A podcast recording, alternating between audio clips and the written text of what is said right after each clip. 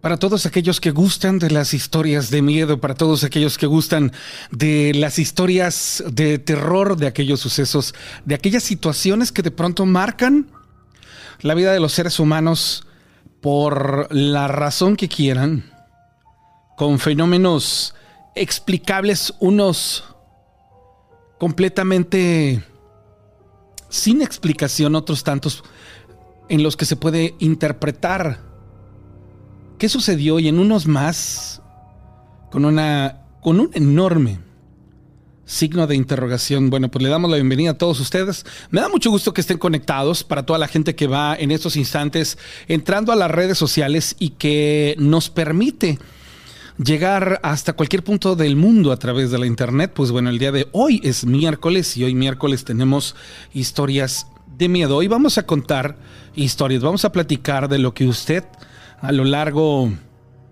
de su vida y, veámoslo así, ¿eh? no nada más a lo largo de su vida este, en, una etapa, sino, eh, y perdón porque lo exprese de esta manera, sino en, en la que usted tiene total capacidad de análisis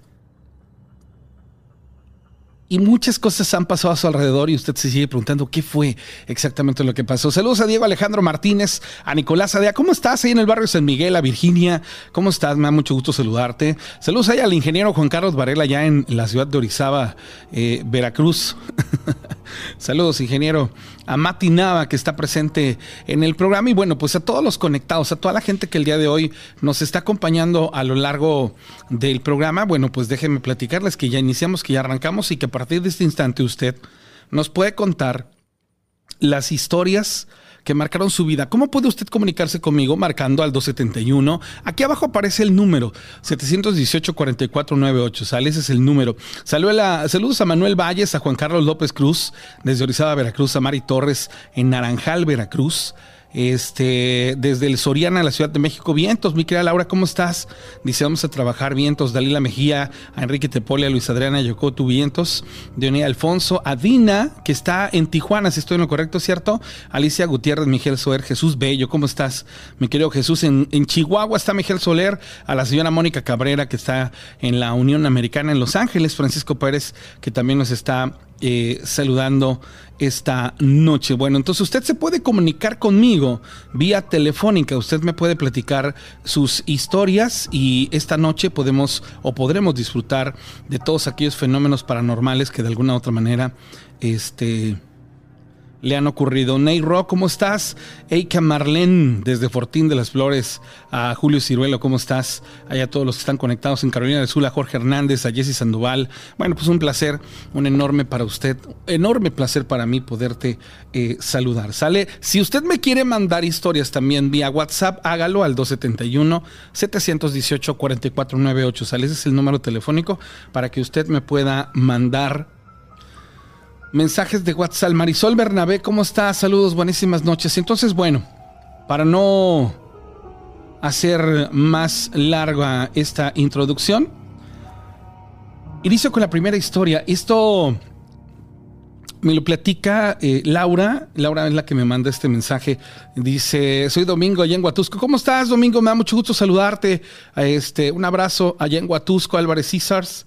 Eh, te escucho desde Spotify, me encanta el programa Vientos. Enrique Silva, ¿cómo estás? Muchísimas gracias. Mariana Vargas desde Potrero y a Ensi en la Ciudad de México dice, buenas noches, ¿cómo estás, Rana?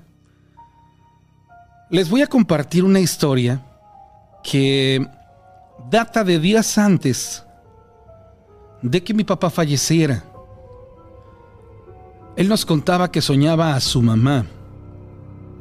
Curiosamente no teníamos ni siquiera tantita eh, idea de que esto que estaba sucediendo era un anuncio, una premonición acerca de su muerte. Pero nos platicaba que él soñaba con su mamá, que ésta lo visitaba por las noches y que siempre le decía, anda hijo, vámonos, es hora de irnos, levántate porque se nos hace tarde. Él siempre nos comentaba que en sueños le decía a mi abuelita, no mamá, yo no me puedo ir, ya que mi esposa y mis hijos aún están aquí. Recuerdo que cuando él despertaba en las noches, decía que había una lumbre muy grande encima de la mesa del comedor. Y curioso porque por causa de enfermedad, él fue poco a poco abandonándose hasta que falleció. Lo llevamos a la ciudad de Puebla para su entierro. Días después regresamos a la Ciudad de México. Y ya que teníamos que volver a nuestras actividades cotidianas, siempre notamos un olor a madera nueva. Esto todos mis hermanos y sobre todo a mí, el aroma. Curiosamente nos recordaba el aroma que tenía el ataúd de mi papá. Cuando lo fuimos a adquirir en la funeraria, nos lo mostraron y al abrirlo, ese olor a madera fresca es el que se desprendía. Cuando terminaron los nubenarios, ese aroma simplemente se fue. Pero todo el tiempo que duró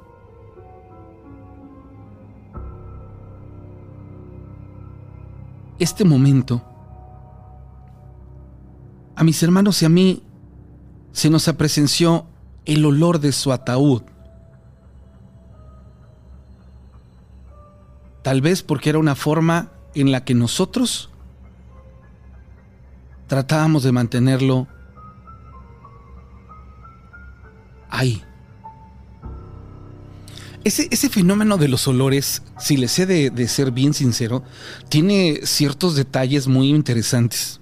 Hemos buscado en las redes sociales, en internet, qué fenómeno eh, los causa. Así como existen las pareidolias, así como hay audios que de alguna u otra manera se pueden eh, eh, interpretar como una pareidolia pero auditiva, tiene nombre pero no lo recuerdo, también los aromas nos transportan a momentos específicos. Lo que no tengo certeza y lo que no puedo asegurar es si esta razón de, que nosotros de pronto mm, respiremos y tengamos como que esa sensación de sentir ese aroma, tenga una referencia con la fragmentación espiritual que nosotros hacemos en ciertos momentos de nuestras vidas. Y todo esto a razón de que, pues como se los he dicho y platicado en, en programas anteriores, el ser humano para su mala fortuna, fractura su alma en momentos a lo largo de su vida. Y cuando hay muchos momentos a lo largo de ella en las que ha dejado fragmentado su espíritu, su alma, esa persona tiene ciertas cualidades. Es más enfermizo, es más vulnerable, más débil, vibra menos y cuando una persona entiende que esa fragmentación viene por medio de los apegos en los que la persona dejó sus, digámoslo así, sus momentos específicos, ocurre esta situación y trasciende a ser algo bien increíble. La verdad es que abordar el tema de los apegos de pronto nos deja, híjolas, pues bien marcados porque las personas no estamos acostumbrados a, resolver ciertos eh, aspectos de nuestras vidas por temor. ¿Y qué clase de temor nos aborda cuando, cuando estamos frente a este tipo de situaciones? Nos aborda el temor a que al momento en el que superemos esa, esa situación que nos aqueja, nos tenemos que desprender de ella. Y hay personas que tienen una adherencia, una aprensión a personas y a momentos o situaciones. Entonces, eso lo complica todo. Le mando un abrazo a Máximo. ¿Cómo estás, amigo? Gustazo en saludarte. Recuerda que me puedes marcar al 271-718-4498, ¿sale? Para que entonces este, me puedas contar una historia. Ese es el, número telefónico al que tú eh, te puedes comunicar conmigo y en el cual yo te puedo escuchar en esta noche. Le mando saludos a Francisco Javier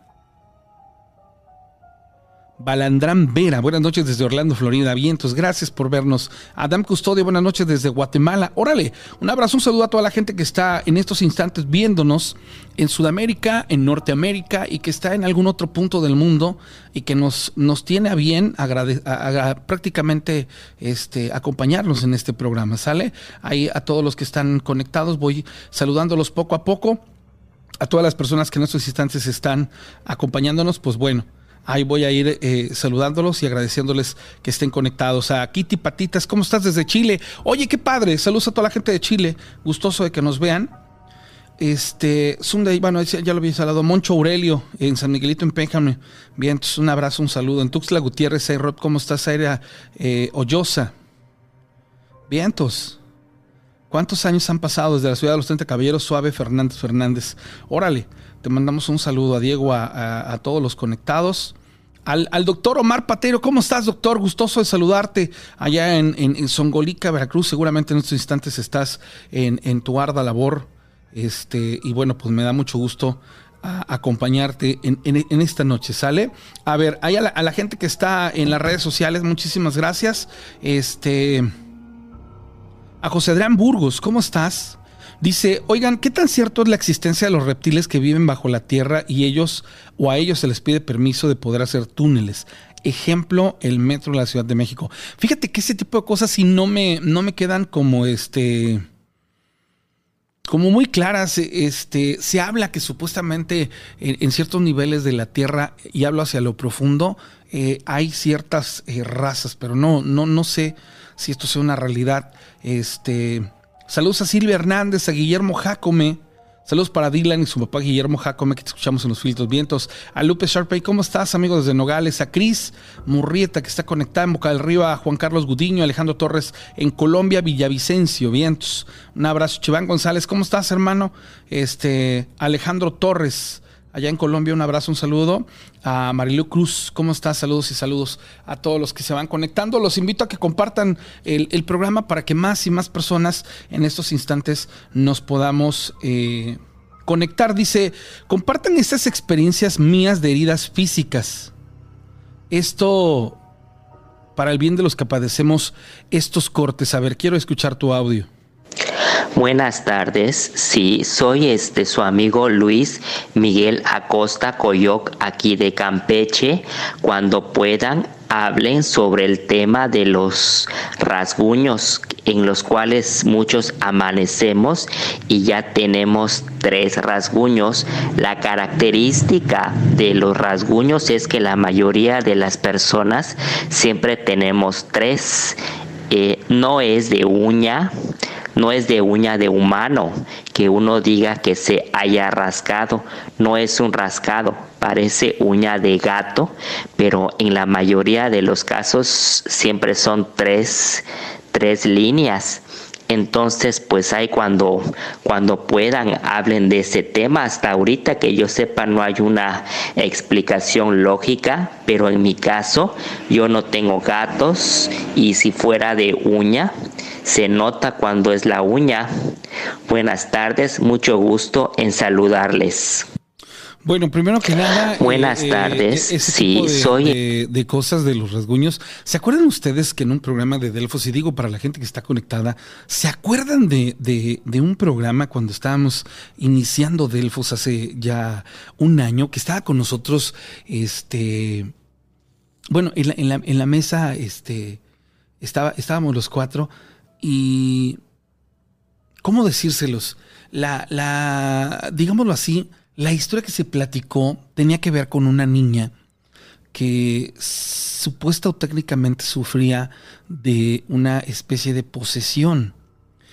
Este, en ese momento, Gris, que era eh, la compañera que está con nosotros en Delfos, ella, eh, ella creo que, si estoy en lo correcto, eh, da terapias de, lenguaje, terapias de lenguaje. Bueno, la cuestión está que esta niña no, no, no estaba bien. Ella tuvo por una situación en particular la cercanía con ella y a ella le consta que cuando ella la, la arribó, cuando ella la, la visitó por primera vez, le muestran a una niña, una niña, bueno, ya jovencita, precisamente con esa clase de rasguños.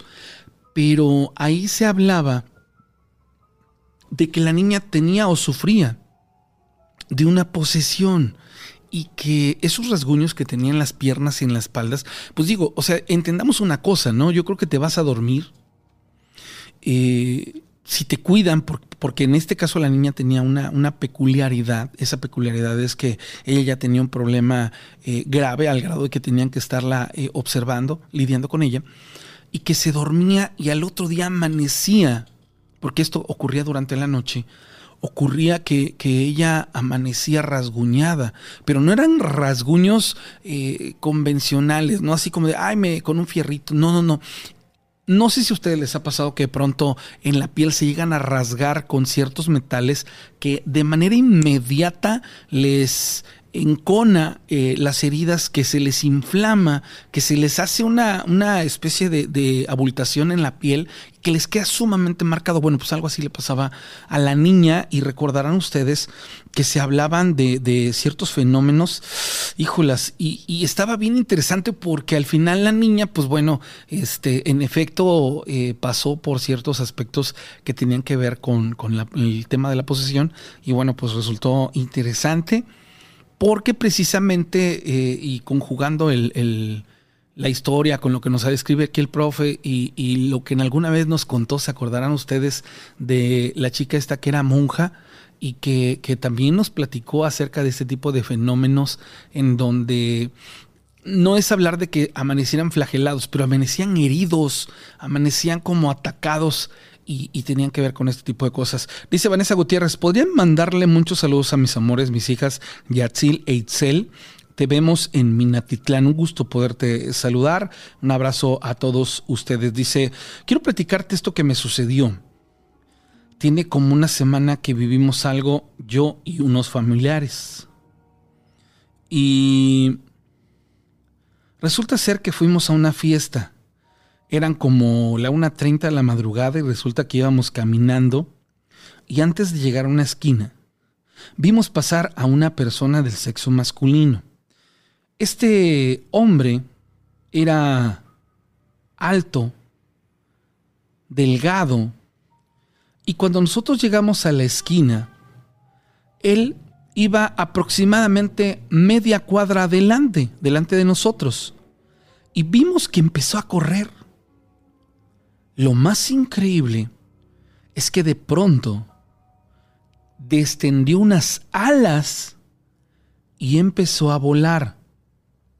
Se perdió entre unos cañales. Esto eh, que te platico fue porque lo vimos en Atzacan por el bulevar y coincide con unas historias de las que nos han platicado en Orizaba, precisamente acerca de los fenómenos de los seres alados y esa, esa situación sí, sí nos ha, traído locos porque las evidencias que nos han eh, platicado, la mayoría son de, verbo. No hay evidencias fotográficas. En, cuestiones de seres alados hay muy pocos y la mayoría de fotografías siempre son muy malas o tienen que ver con, con el hombre polilla y las cosas que se encuentran en Internet. Pero algo local de un fenómeno como lo que es el ser alado o, en aquella historia de, de la chica esta que que un ángel se supone que la observaba de las cúpulas de las iglesias. No hay absolutamente ninguna clase de evidencia este, de ningún índole, ni video ni fotográfica. Y eso me llama mucho la atención porque así dentro de estos fenómenos y algunos otros más tampoco la hay. Nunca de los nunca eh, he podido yo concretar de todas las historias que me han platicado alguien que tenga una evidencia sobre un nahual. Jamás, o sea, me han platicado que, que lo que esto y que el otro, pero que, que, que yo encontrara a alguien que me dijera, ven, mira, esa persona, esa que estás observando, tú, hay ciertas evidencias que, que, vinculan a ese personaje con el hecho de que es un nahual. Nada de eso ha sucedido. Pero bueno, le mando saludos al Arqui Viveros que está conectado allá en Río Blanco. Gilberto Benítez, ¿cómo estás? Gustoso en saludarte. Marely Cruz, ¿cómo estás? Este, Eduardo Martínez. Dice, ¿qué opinas sobre las apuras que amanecen las personas? sobre las apuras. Eh, auras, no serán auras que emanan las personas. Sí te creo, o sea, a ver, dice, ¿qué opinas de las auras que emanan las personas? Recuerden que las auras son fenómenos que tienen que ver con, con, con la energía, la energía de la persona.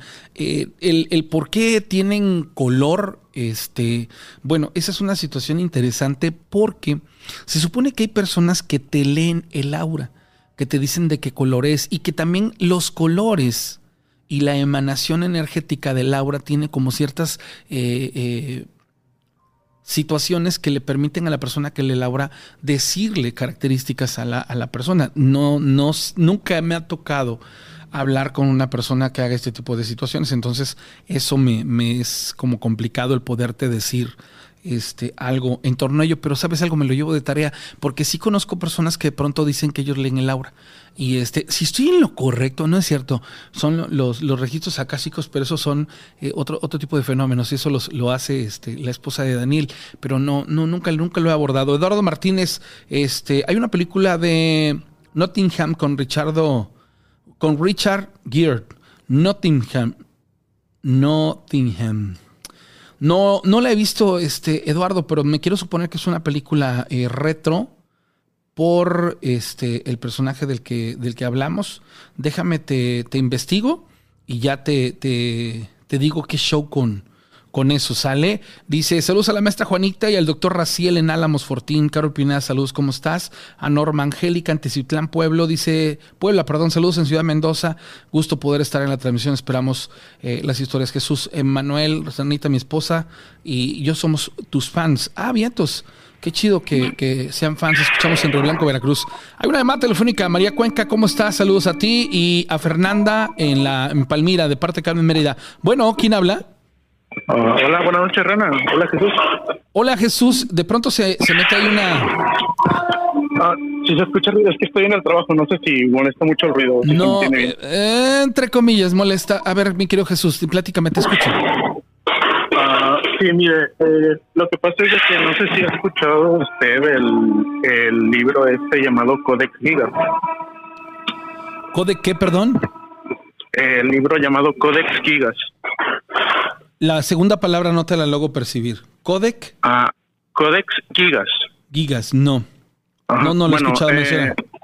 Es, es un poco interesante. Digamos que ese libro tiene una leyenda. Eh, así, para no hacer el cuento muy largo, eh, es una leyenda de un monje que fue condenado por, por la iglesia hace tiempo por hacer este pues cosas indebidas, ¿no? Ok. Ah, a lo cual para darle la cuenta, pues le dijeron de que, ok, de castigo tienes que hacer, escribir un libro, eh, pero pues un libro inmenso en una sola noche, pues lo cual pues eso no sería imposible, ¿no? Claro. A lo cual, a lo cual se dice que este monje eh, puso, hizo un contacto con el diablo, por así decirlo, en lo cual pues pudo hacer el libro en una sola noche y pues sí quedó. En, en agradecimiento, entre comillas, este monje eh, ilustró a este diablo que vio en el, en el libro, ¿no? Eh, esa es la leyenda. Entonces, eh, en mi caso, pues así por curioso me puse a buscar, bueno, pues tampoco cabe, también cabe recalcar que pues no soy una persona que pues no cree en este tipo de cosas, ¿no? Pero pues por, por curiosidad me puse a buscar. Ah, a lo cual pues vi, vi la imagen del, del diablo, tampoco es como que pudiera leer el libro porque pues está en latín. Eh, y así, o sea, fue algo rápido dije, ok, está interesante. Eh, ¿Qué pasa? Que a los dos días que siguientes eh, empiezo a ver muchas moscas en mi casa, lo cual pues se me hizo Ujú. raro.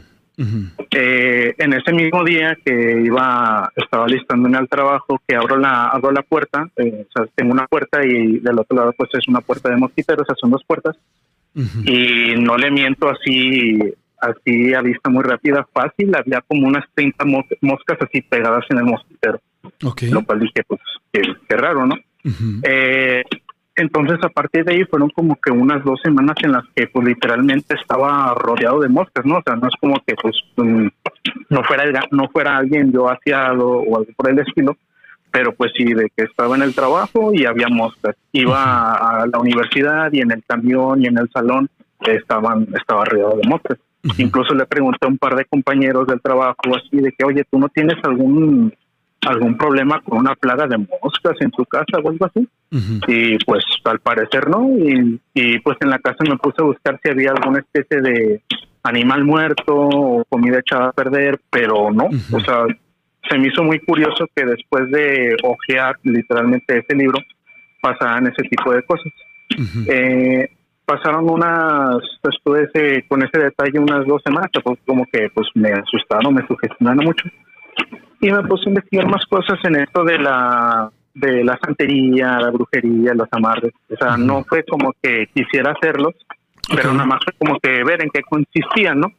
¿Consideras que, Eh, que consideras que haber tenido la iniciativa de abordar, y el nombre correcto es Codex Gigas, y es Ajá. traducido al, al español, bueno, es conocido pues como la Biblia del diablo. Sí, precisamente eso, eso estaba yo este, leyendo en, en, internet. El Codex Gigas fue creado en el siglo en el siglo XIII y contiene una colección de textos, incluyendo la Biblia en latín, varios tratados teológicos y médicos, entre otros. Sin embargo, lo que hace especialmente llamativo es una imagen del diablo tamaño completo que se encuentra en una de las páginas del manuscrito.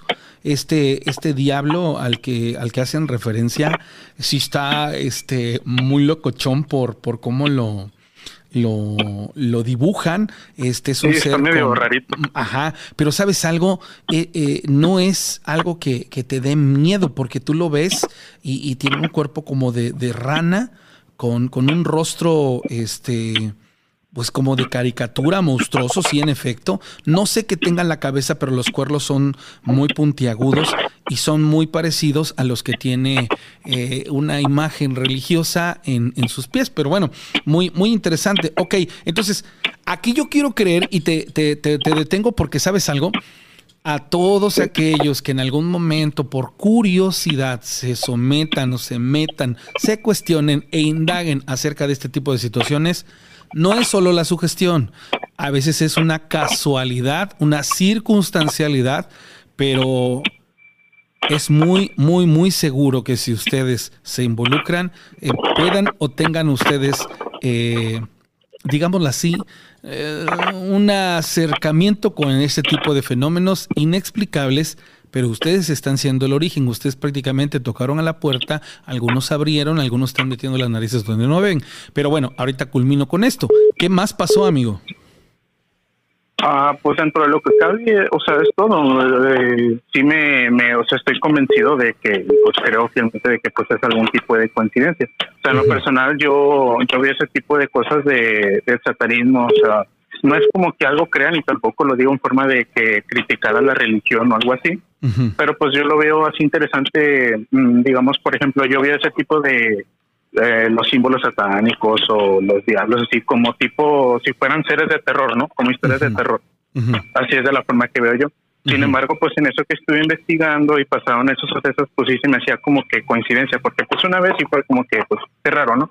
Ya cuando fue la segunda vez, cuando esto de que eh, medio indagué en eso de la brujería y la santería, sí fue como que, ah, caray, pues ya es como que un par de coincidencias, ¿no? ¿Algún día investigaste por qué las moscas eh, se, se presenciaron o qué augurio traen las moscas? Eh, fíjese que no, o sea, tengo entendido que, pues, bueno, lógicamente es como que algo relacionado con la muerte o algo relacionado con ese tipo. También he investigado de que, pues, hay un tipo de demonio que es considerado, creo que se llama Belcebú o algo así, que está relacionado con, con, las moscas, o la putrefacción. Exacto, se supone que las moscas son descendientes del diablo y que estas tienen una representación como lo, lo peor o, la maldad como tal, lo peor de nuestro planeta, de nuestro mundo. Por eso te lo decía, porque curiosamente, eh, si hay dos plagas de las cuales yo tengo mucho, eh, digámoslo así como que observo mucho, es las hormigas y las moscas. ¿Por qué? Porque las moscas, este, de alguna otra manera, a veces dices, bueno, a ver, espérame, pero no hay algo que las atraiga, ¿no? ¿Y por qué de pronto empiezas a ver mosca este, de la tradicional o de pronto empiezas a ver mosca de esa de la verde este, tornasol y dices, ah, caray, ¿no? Pero en tu caso, en tu caso, imagínate ver un, un, este, un espacio este, lleno de ellas a mí me hubiera puesto los pelos de punta. Ahora, la marabunta de las hormigas también, cuando dices no hay comida, no hay algo que las atraiga, dices, ¿por qué, por qué estas marabuntas llegan a puntos de mi casa, a puntos de, de mi espacio, en donde se presencian, dices, como que, ¿qué pasó, no? Y esas, por ejemplo, las marabuntas de las hormigas están relacionadas con cuestiones energéticas de malas energías que se adhieren al, al, espacio en donde tú en ese instante estás este, situado y que te obligan a hacer algo para poderlas este, pues sacar del lugar. Pero, híjolas, así como te pasó a ti, amigo, el día que nosotros iniciamos este programa hace 11 años y iniciamos haciendo este el, el contar historias y que la gente nos las platicara, como muchas personas nos dijeron, ustedes abren portales.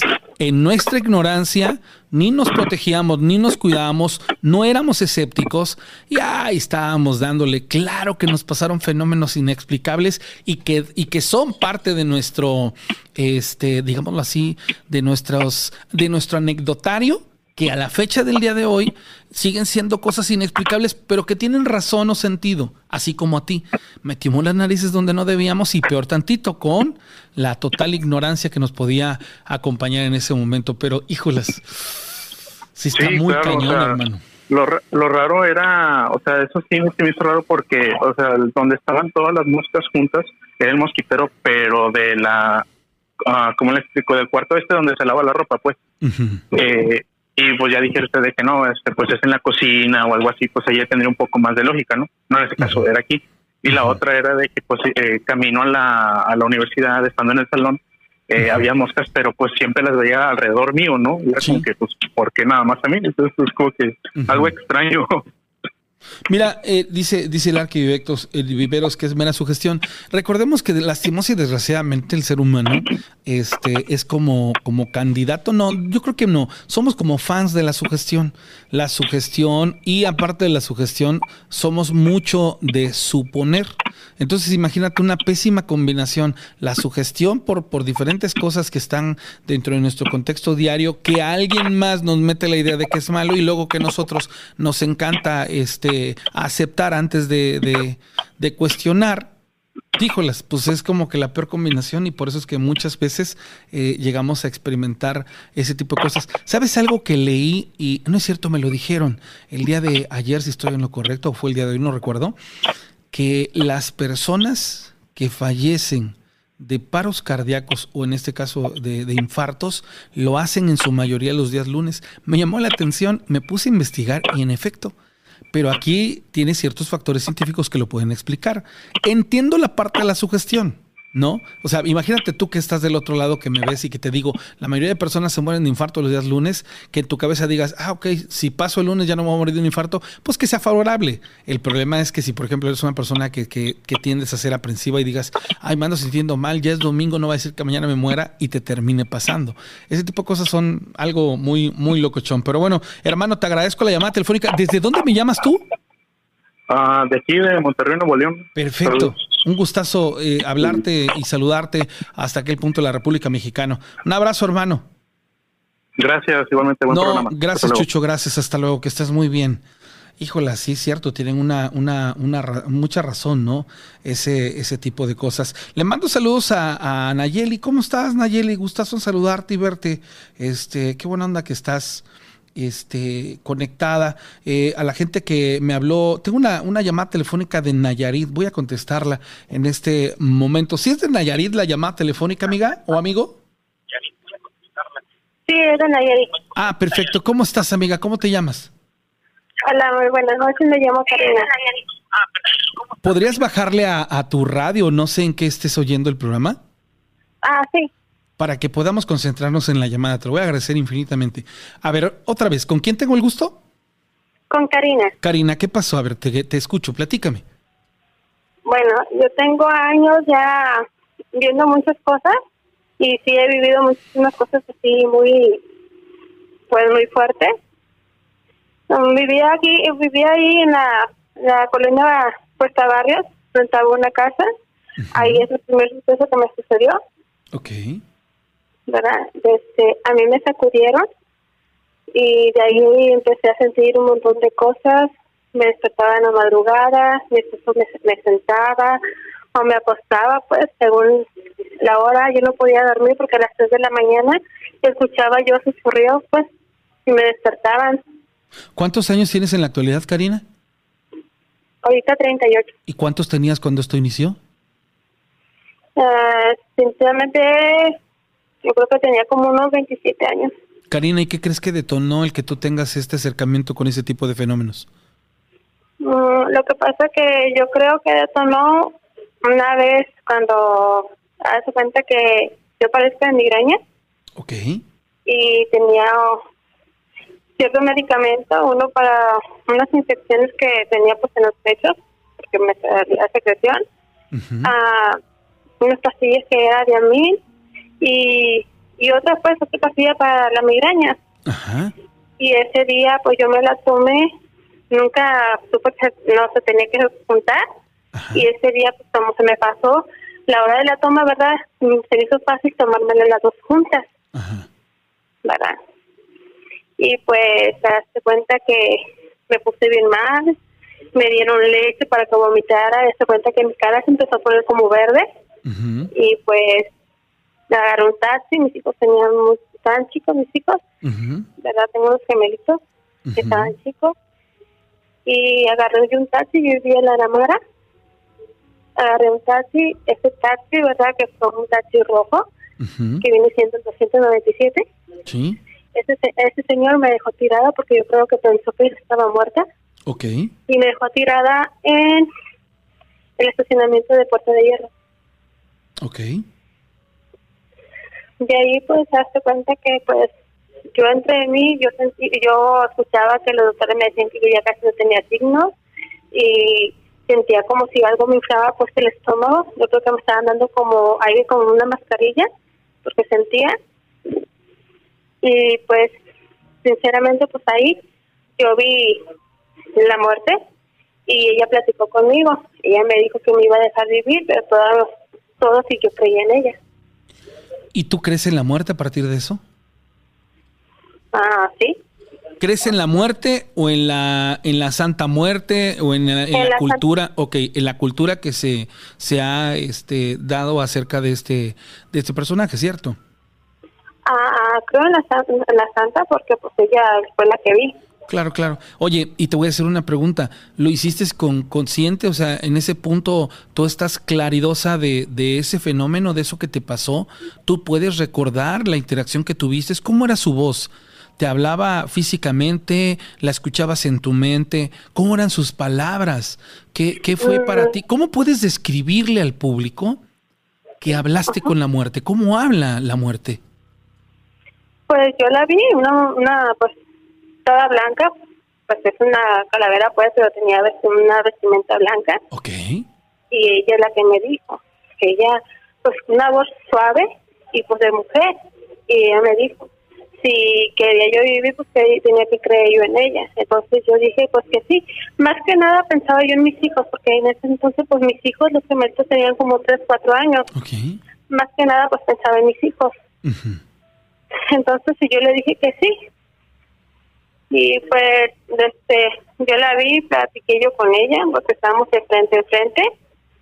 Y pues yo sentía, yo, yo estaba platicando con ella, pero yo a la vez yo sentía lo que me estaban haciendo los ustedes pues porque pues yo escuchaba que me decían que casi no tenía signo y escuchaba un montón de cosas.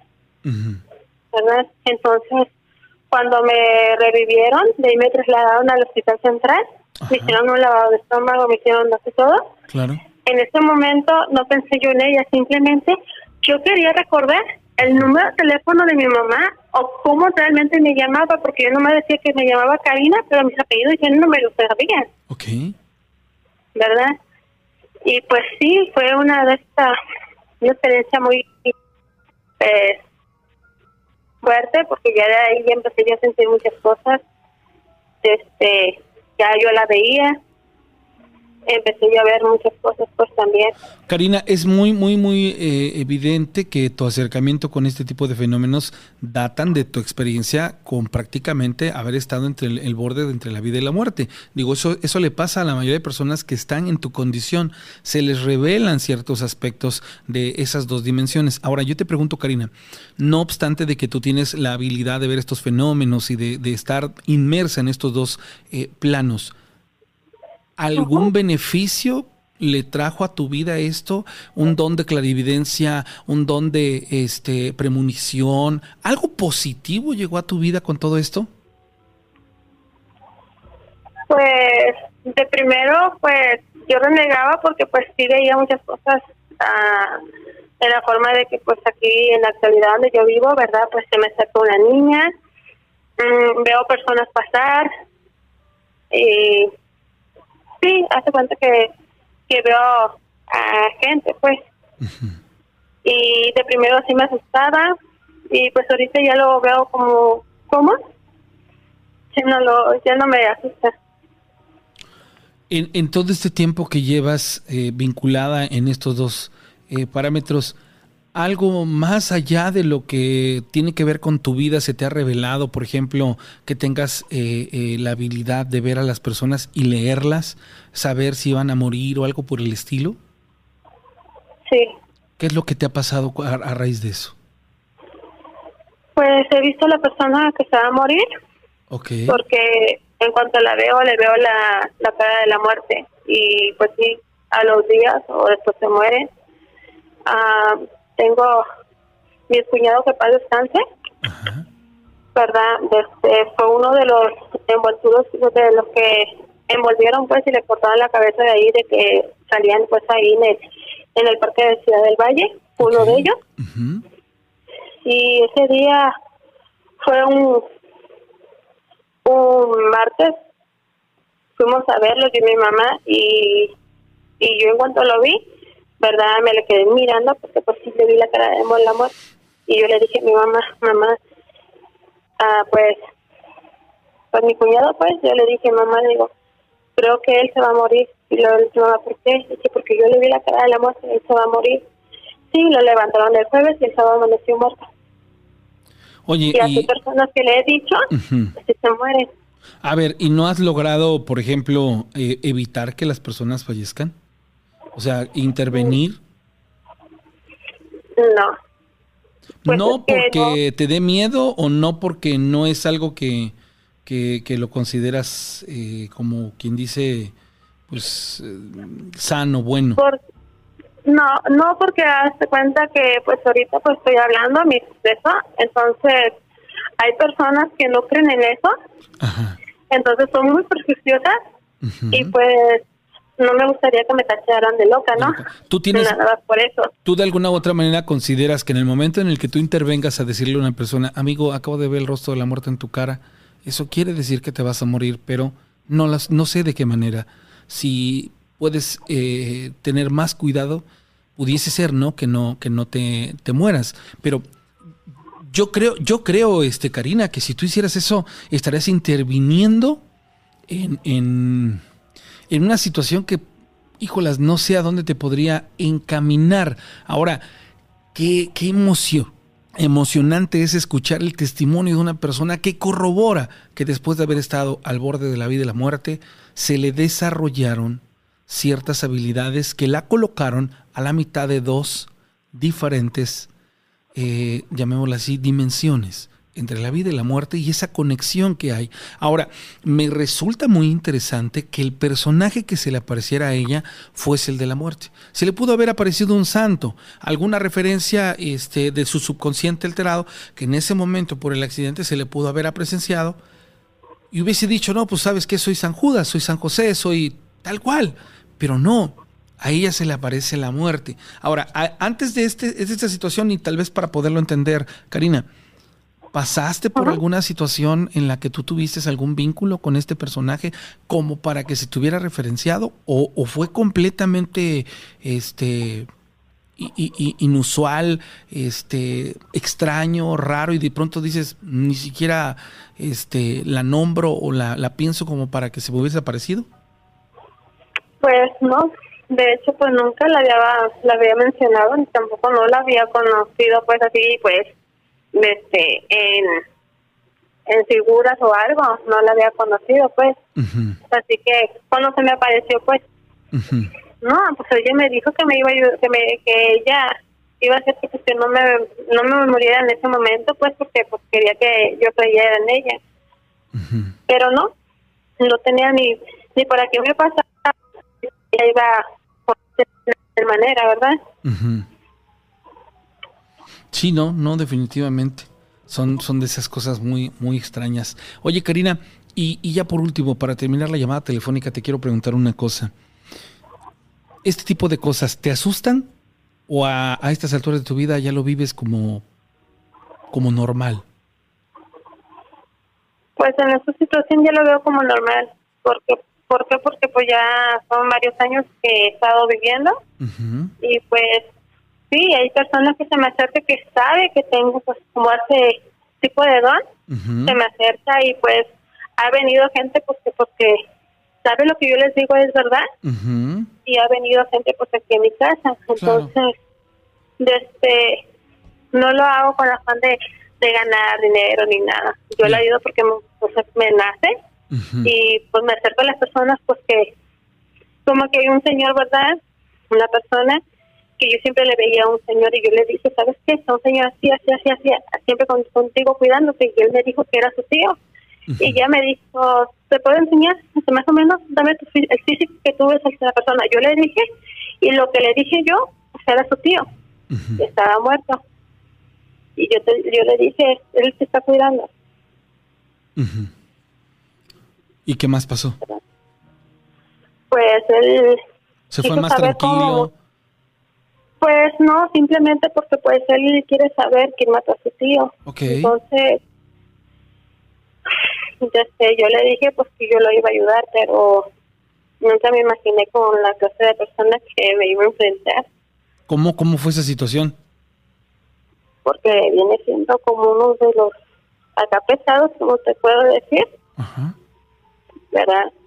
Entonces, a ley de su voluntad, como no puedo decir la palabra, quiere que le diga el suceso, cómo sucedió y quién fue.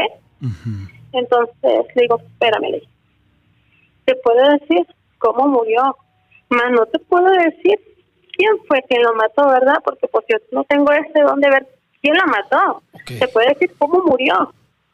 Pero Ale, sí, sí, quería pues muchas cosas saber que yo no puedo saber en este momento, ¿verdad? Pues no no tengo la habilidad de saber quién lo mató ni nada. Simplemente se sabe decir cómo, cómo murió. Y y pues me dijo, me apuntó con la pistola porque quería saber. Karina, yo te pregunto, eh, este tipo de cosas, si yo te dijera, Karina, hay una persona que quiere saber sobre un fallecido, ¿tú puedes conectarte con las personas fallecidas? O sea, digámoslo así, que la persona tal te, te aborda y te dice, Karina, mira, yo tengo un familiar desaparecido. Por medio de ti, Karina, pueden encontrar a ese familiar. Digo, obviamente entender que siempre y cuando esté fallecido, o sea, sea un muerto. ¿Tú tienes esa habilidad, Karina? Yo con una foto te podría decir si está vivo o está muerto y te puede ah, decir en qué forma murió. Ok, ok, ok. ¿Y no te atreves a decir la persona tal? O sea, ¿tú, ¿a ti sí se te revela quién le, le arrancó la vida? ¿O la forma en la que murió específicamente? pues sí se me revela la forma en que murió, porque voy como lo de mi cuñado, y yo no sabía que estaba, pues, tenía la cabeza, no la tenía toda cortada, ajá, no la tenía toda cortada, así que, este, en el velorio de él, yo lo agarré, ¿por qué? Porque traía hormigas adentro del, de la caja, y se lo empecé a quitar.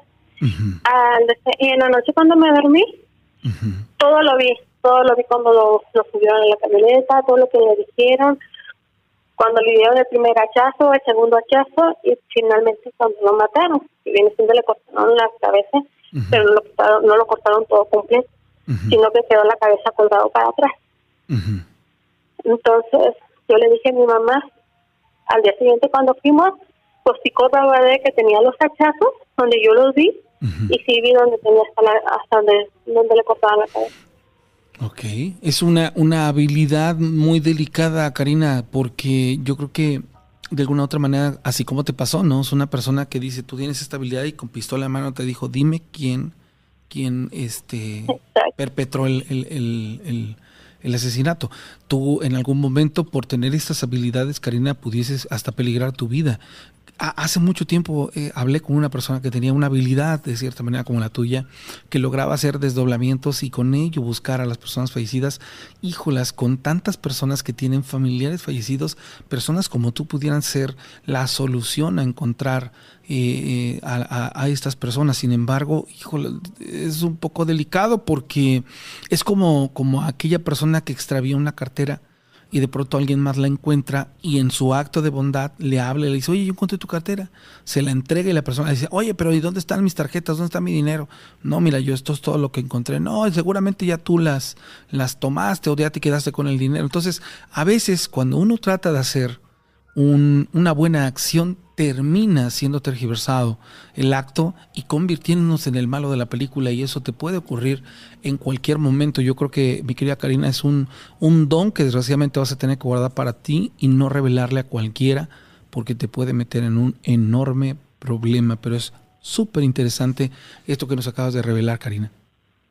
Sí, pues sí, pues no tiene sus, sus tiene sus, sus beneficios, ¿verdad? Uno pues, se puede ayudar, pero otros no sé en qué persona me puedo meter, ¿no? Como en este caso, cuando me apuntaron la, con la pistola.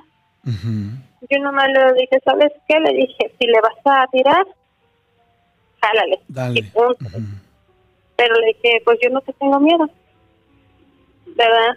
Entonces, ya no lo ve el señor y pues hace cuenta que vive a un lado de mi casa. Bueno, tiene un tiene un terreno ahí, a un lado de mi casa. Y pues yo no le he visto, pues, este, o cuando pasa, pues pasa pues, agachado y todo, pues.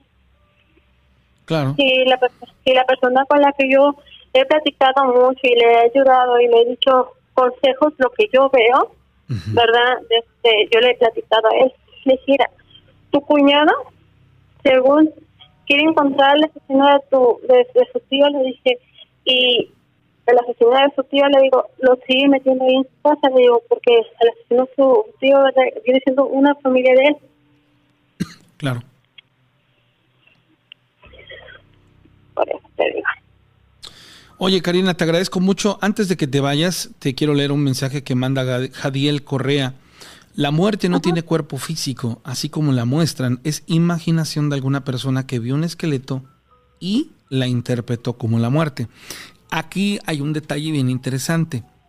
En verdad nosotros somos los que le damos eh, ese tipo de, contextos a las cosas. O sea, nosotros eh, cuando pensamos, cuando oímos la palabra Dios, Jesús, bueno, ya tenemos una imagen prefabricada a lo largo de nuestras vidas con la cual fuimos eh, de alguna manera este, aculturizados y, y bueno, cada que se toca ese contexto, pues nuestra referencia es esta. Digamos, no es que nosotros tengamos la certeza de que es o no es, pero en tu caso te digo que lo que me llama mucho la atención es que específicamente fue ese personaje, no al que le llaman la muerte, al que le dicen la muerte, y porque no se te apareció un santo, y, y puede ser cualquiera, ¿no? A final de cuentas, es lo que en tu cabeza, en ese instante, por medio de tu subconsciente alterado, se manifestó. Karina, gracias. Te mando un abrazo enorme hasta, hasta Nayarit. Y qué, qué, emocionante que, que, nos podamos conectar a través de la internet, a través de una llamada telefónica y que todo el mundo a través del programa pueda escuchar tu testimonio. Un abrazo, Karina. Igualmente, muchísimas gracias. gracias, que estés muy bien. Voy a, voy a guardar tu número telefónica, Karina, porque sí se me hace muy interesante esa habilidad que tú tienes. Demasiado yo, yo he visto a muchas personas sufrir enormemente buscando un familiar, pidiendo saber si por lo menos sigue vivo o está fallecido.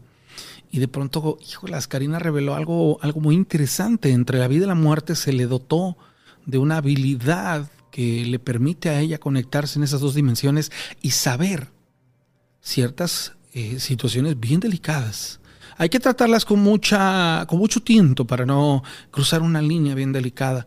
Y entendamos, a veces el dolor de las personas los va a llevar a tener actos que no van a estar dentro de una razón lógica sino todo lo contrario.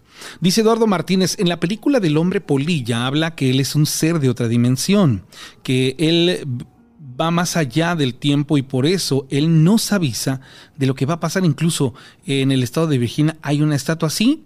Efecto, eh, en efecto, hace ratito precisamente la persona que me mandó el mensaje hablaba de esa. Mutman, el, el hombre polilla, esa era la película, no era la de Nottingham, yo lo leí mal sale con Richard Gere. La voy a, nunca la he visto, algún día me, interesé por verla. José Antonio Melgoza dice, excelente noche, saludos desde Tamuín, San Luis Potosí. ¿Cómo estás? Corazón de la Huasteca Potosina, un abrazo, un saludo para ti. Alex Fernández desde Córdoba, Veracruz, en Fortín está. Consuelo Quijano, Belida Tort, ¿cómo están? En San Luis, gustazo saludarlos. Alfonso eh, Hernández, Gloria García en Cuautla Morelos. Un abrazo enorme a toda la gente de Cuautla Morelos, gustazo saludarlos. Dice, es complicado ayudarles a evitar la muerte. Hay diferentes métodos pero en un dado caso de intervenir y ayudar, se lleva a otro ser querido, brinca de un cuerpo a otro, pero posteriormente muere al fin. Eso es una, una, situación que, es como dentro de las leyes universales, algo que tiene mucha razón y lógica. Yo siento que la muerte en las películas del destino final, y digo, aquí es cuestión de lo que ustedes quieran, este, eh, de alguna u otra manera, dimensionar. Porque al final de cuentas es ficción, no es una, película. Pero lo, lo, lo estructuran de esa manera que la muerte, cuando, cuando tú te libras de la muerte, esa muerte brinca prácticamente a, una persona cercana. no me quedó ahí en ese caso especificado el, tema de que fuese a un familiar, pero si a un amigo, un conocido, alguien que estuviera cerca. Y eso sí me, me, se me hace como razonablemente lógico. Dice, eh, saludos a José Antonio, a Alex Fernández, a Consuelo, bueno, ahí la gente que está saludando el Arquiveros, gracias. Carolina Saldaña, buenas noches, desde Celaya, Guanajuato. ¿Cómo estás, amigo? Un abrazo. Mi primo, que era vidente, nos advirtió. Lo más fácil que hicimos fue una novena de la Santa Negra. A medio rito, mi tía se desmayó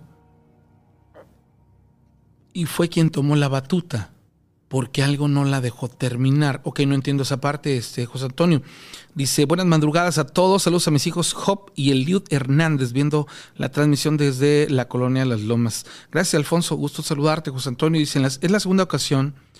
En la segunda ocasión logramos esquivar la muerte, pero al mes murió otra persona. Dentro de la misa, de la misma casa, al final concluimos que la muerte o a la muerte no se le engaña. Solo hace una pausa mientras toma otras almas. Ok, esa, esa parte me parece muy interesante. Este, interesante el don de Karina lo es. José Ángel Morales eh, Salinas, soy fan, gracias. Andrés Müller, ¿cómo estás? Saludos Sergio de la Cruz, eh, Cheques le manda saludos al arquitecto, dice en Estados Unidos el gobierno se apoya de mediums para resolver casos, por eso es que hay una serie que se llama Bones, si estoy en lo correcto, y hay otra pues que es un, el, famoso mentalista y otras más, no estoy seguro si es en los contextos, pero sí me acuerdo que existen ese tipo de, de series. Y alguien ya me había dicho que en Estados Unidos este, utilizan este tipo de personajes.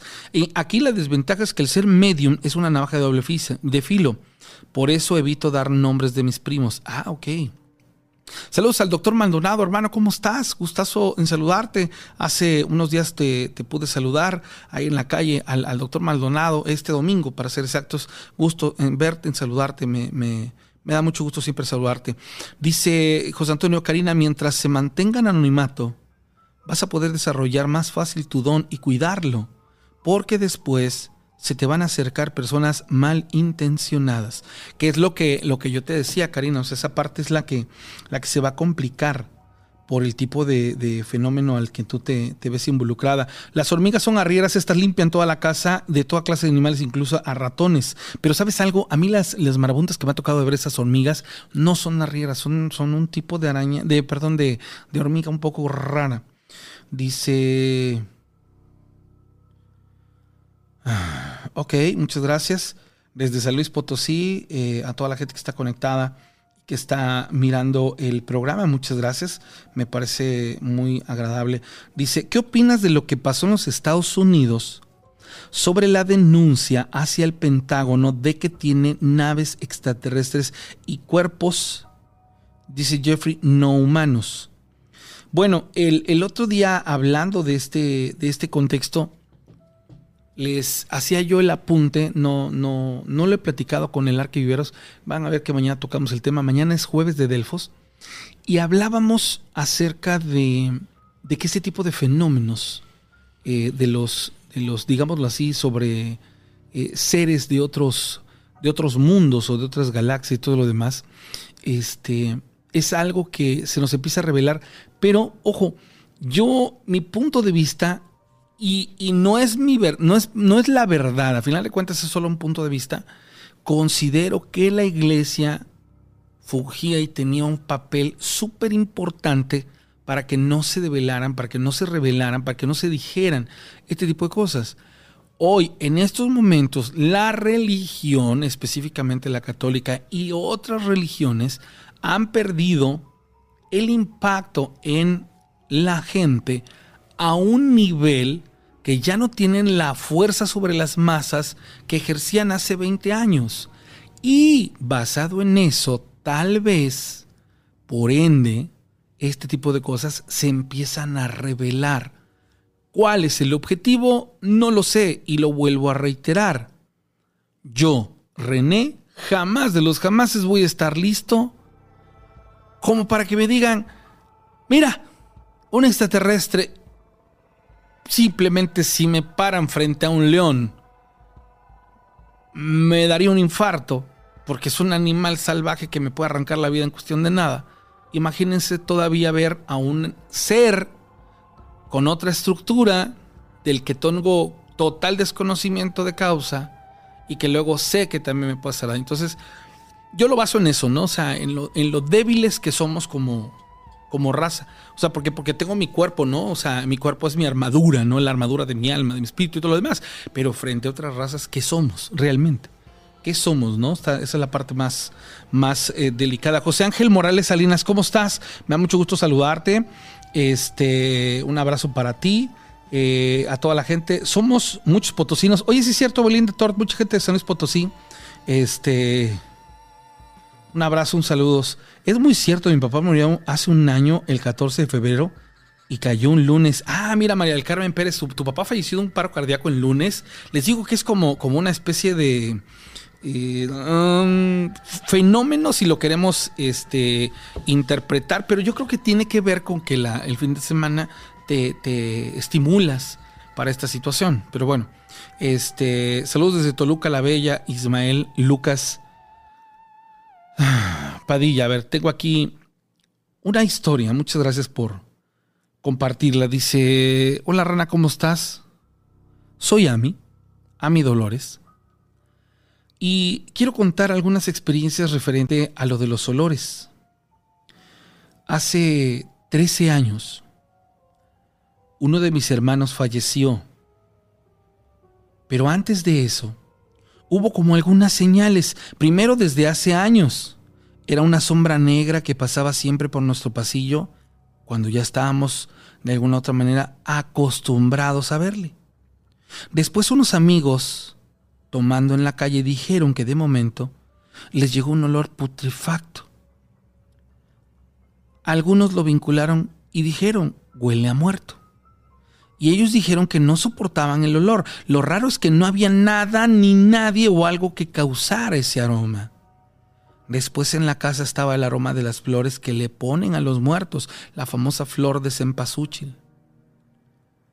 Y esto era un aroma que solo se revelaba por momentos y solo mi hermana y yo los percibíamos, así que fue durante varios meses hasta que él falleció. La sombra dejó de verse y nunca más hubo ese tipo de aromas. Ok, te voy a, te voy a decir una, una, una cosa que es muy real. Y esto, esto a mí me, me, me data, pues. Yo no entiendo la razón, pero en algún momento ese aroma de la flor de cempasúchil yo lo traje mucho tiempo en la nariz.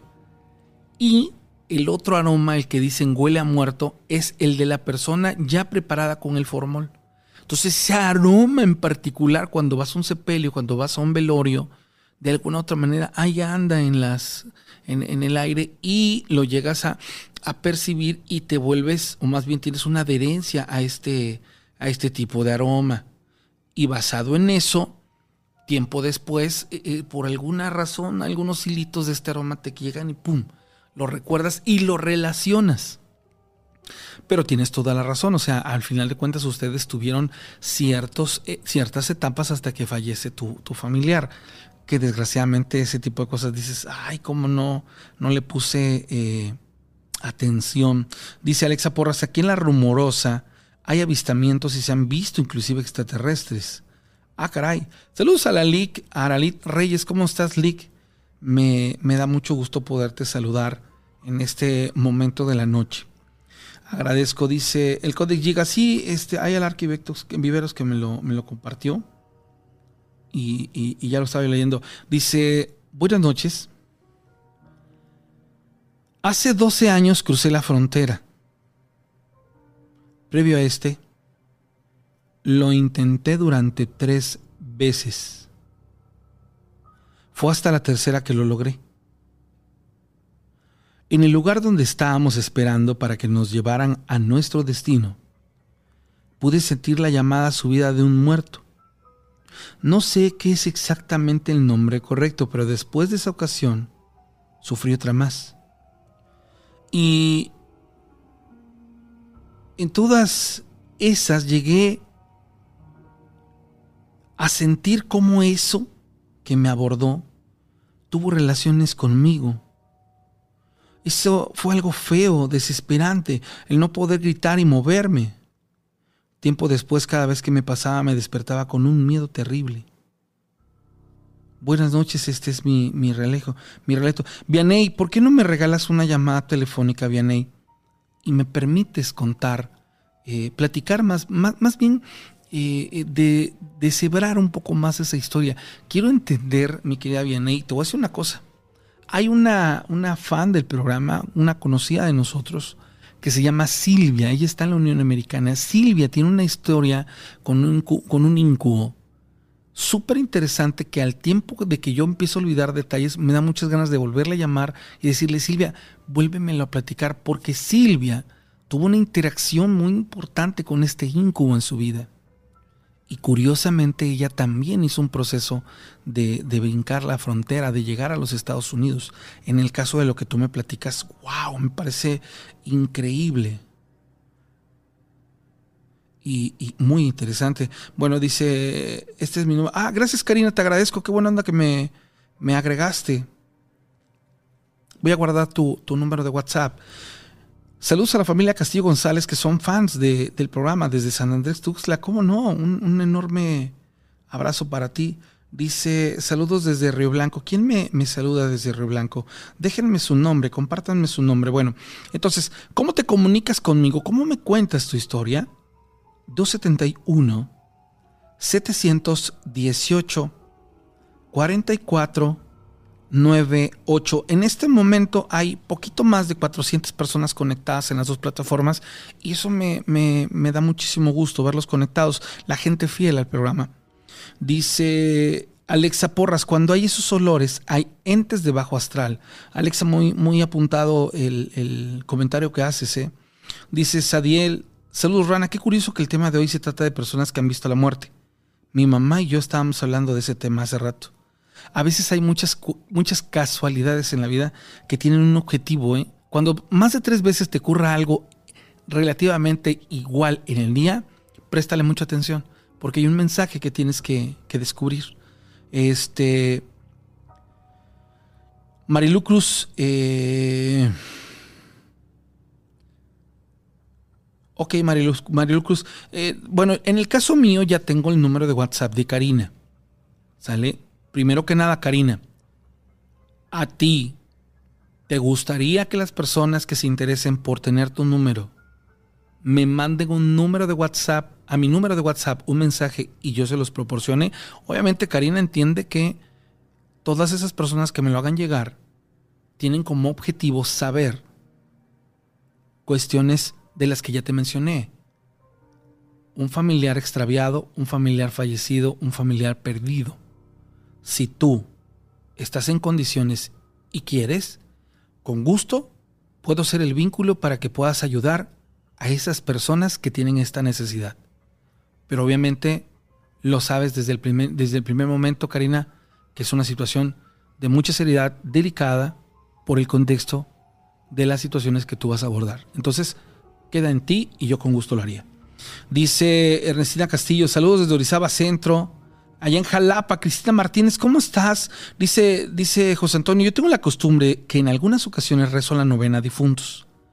Y almas que no trascienden, solo sentirlas mediante un dolor o punzada en mis sienes. Y estos son casos excepcionales.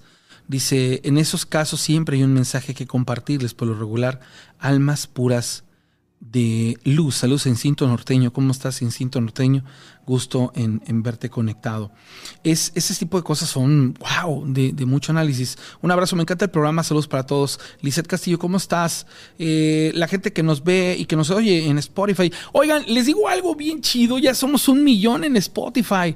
Eh, un millón de reproducciones. Eh. Ojo, esto quiere decir que alcanzamos que las personas, un millón de personas, ya en algún momento de sus vidas hayan escuchado un programa o repetido o escuchado todas las temporadas. Entonces, agradezco porque aunque no representa una situación en especial, este, pues es chido saber que un millón de personas, un millón de personas, ya vieron, escucharon, hablaron del programa y eso, eso me, me, me, halaga. Entonces, muchísimas gracias.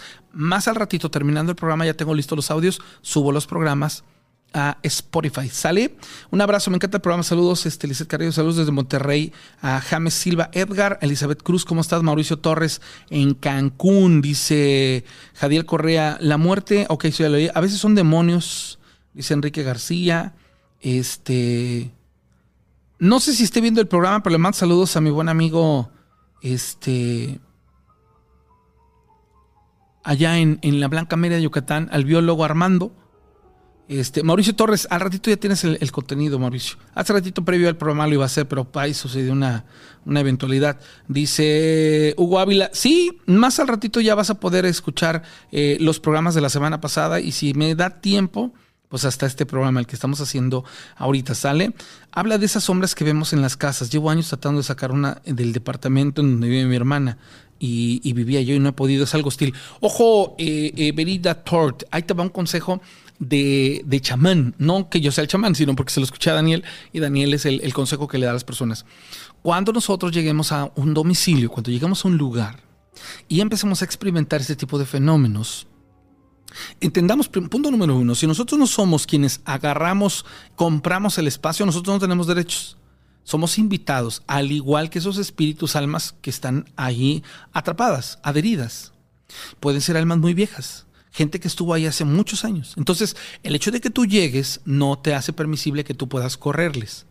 Yo te sugiero que si esta situación se está dando ya apremiante y que de veras es muy molesta, dialogues tú en tu posición de invitada o la persona que es la dueña del departamento o el dueño del departamento pida, literal, o sea, levante la voz y diga, a ver, yo soy el dueño legítimo de este lugar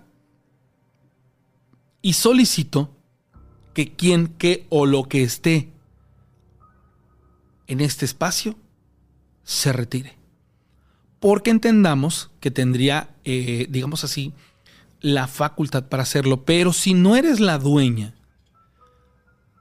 mejor que trates de tener una especie de relación, entre comillas, sana con lo que ahí habita, por medio de una ofrenda.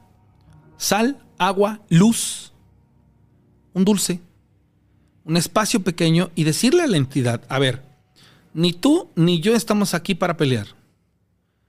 Yo te ofrendo esta sal, esta agua, esta luz, esta veladora, para que sacies la necesidad que tengas. Yo te invito a que puedas transmutar en caso de que no lo quieras hacer porque tengas una adherencia al espacio, lugar.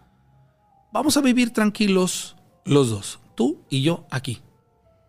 Porque recuerden que el mismo Daniel siempre ha dicho, si lo puedes solucionar, solucionalo. Y si no, es mejor aceptarlo porque nos evita muchos problemas y eso es una realidad. ahí está el consejo. Dice, este, la dueña es mi mamá, tendría que hacerlo a ella. Sí, sí, si la dueña es tu mamá, tendría que hacerlo a ella.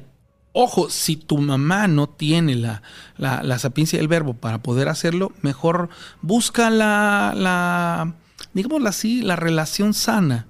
O en este caso, el, el interactuar de esa manera para que ambos puedan habitar, coexistir y no hay ningún problema.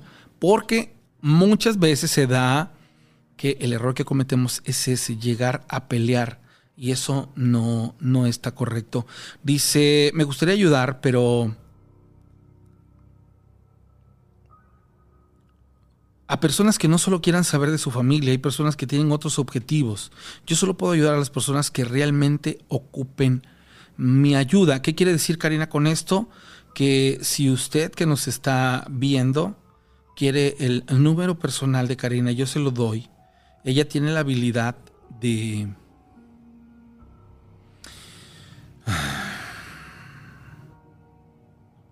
darse cuenta qué objetivo persigues. Y, yo creo que aquí lo, más interesante es el hecho de, pues no vayas a, a, tener un trasfondo porque eso no, no es como lo correcto.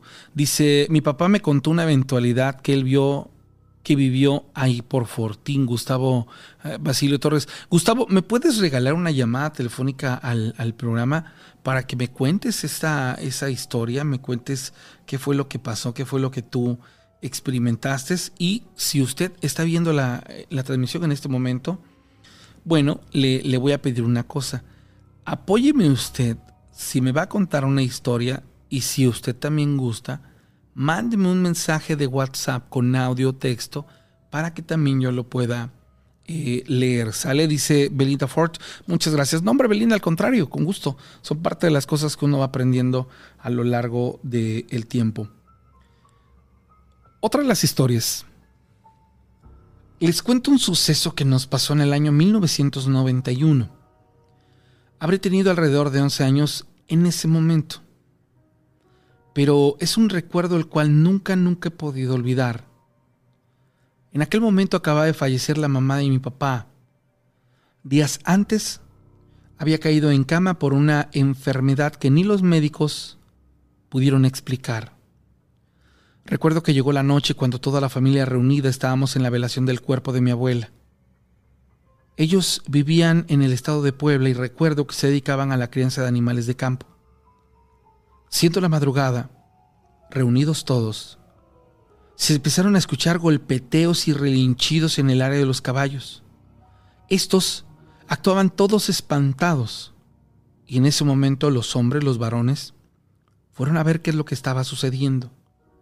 Por curiosidad me fui a ver qué había. Y los hombres horrorizados empezaron a decir que había un hombre vestido de charro entre los caballos. ¡Ah! Los caballos lanzaban patadas y parecía que chillaban. Uno de mis tíos me vio que estaba yo escondida mirando y me regañó. Y de repente todos empezaron a decir que estaba arriba de la barda y lo único que vi fue un hombre parado. Y comenzaron a decir, es el diablo, es el diablo vestido de charro. Este tenía una cola larga. La gente del pueblo días después comentaron que mi abuelita le habían hecho un mal, porque el mismísimo diablo había venido por su alma. Si nada más de pensar en ver entre los caballos a un charro, sin una razón lógica o por algún sentido específico, y que luego en el pueblo, infierno chico, pueblo chico, perdón, infierno grande, se haga la mención de que quien se presenció en ese momento era nada más y nada menos que el mismísimo diablo. Y luego ver a este personaje con cola, siendo una niña desde 11, años. ¡Qué mega impacto! Reina, ¿cómo estás? Un saludo a toda la gente que nos ve en Japón. ¡Wow! Qué, locura ver eh, eh, mensajes como estos. Gusto saludarte a toda la comunidad de historias de, miedo. Saludos desde Río Blanco. Soy Rubén Ramírez García. Vientos. Un abrazo. En Monterrey, James Silva Edgar, ¿cómo estás? Eh, Fernanda y Carmen. Bueno, pues muchísimas gracias. Entonces, 271-718-4498, el número para que usted se comunique conmigo, ¿sale? Hoichiwa, Holy Chihuahua. para la gente que está en Japón. Bueno, muchas gracias a, las personas conectadas en esta noche y a las gentes que van acompañándonos en el programa. Les cuento una historia muy, muy interesante todo lo que nos van platicando y muy gustoso. Dice, esto que nos pasó fue aproximadamente entre el 2014 y 2015, hace apenas algunos años. Dice, el suceso tiene que ver con lo que tiempo después se convirtió en una pandemia.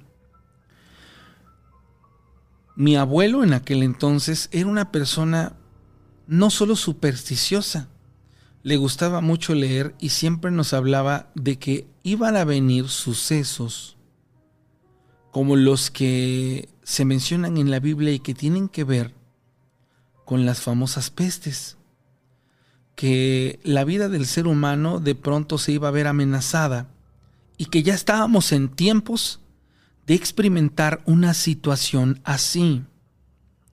Mi abuelo, nos hablaba que el mismo ser humano tenía la capacidad de perjudicarse y que seríamos nosotros mismos por medio de la curiosidad que se desencadenarían sucesos en los que muchos de nosotros habríamos de fallecer, otros tantos al tiempo, y toda esa gente fallecida iba a ser la depuración de las nuevas generaciones. Nuevas generaciones que iban a albergar, perdón, una forma de ser completamente adversa a la cual nosotros todavía tenemos. Cuando hablábamos con el abuelo, siempre nos contaba cosas futuristas, cosas de ese, de ese tipo, y nosotros lo escuchábamos atentos porque era interesante escuchar sus puntos de vista. Como dos meses antes de que mi abuelo falleciera, nos juntó a todos, a toda la familia y nos empezó a platicar que él ya se sentía cansado y que de alguna u otra manera en sueños se le había revelado que pronto él tendría que emprender el viaje al más allá. Lo curioso de todo esto es que cuando mi abuelo nos reunió a toda la familia, fue platicando uno a uno de todos los que en ese momento nos encontrábamos en la casa. De manera personal nos citaba y nos hablaba a su cuarto y una silla justo junto a su cama era donde tomábamos lugar y empezábamos a escuchar las cosas que nos tenía que mencionar.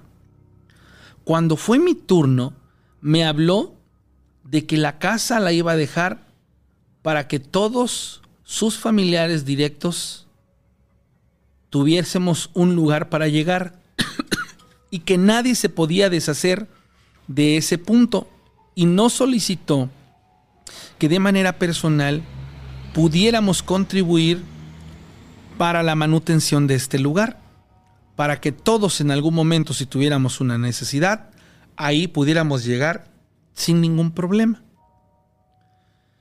Me dijo que él iba a estar gustoso de que en el momento en el que yo así lo necesitara, pudiese venir a esta su casa una vez que él ya no estuviera y que yo de alguna manera sintiera su presencia. Esto que habló de manera individual resulta ser que todos lo platicamos una vez que pasó esta o la siguiente situación. Al tiempo mi abuelo efectivamente cansado de la vida falleció.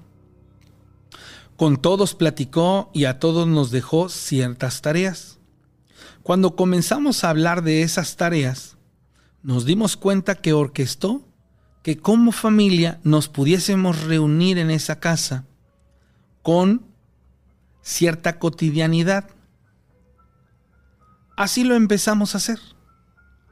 Fue dolorosa la partida del abuelo y a la mayoría de nosotros nos pegó muchísimo.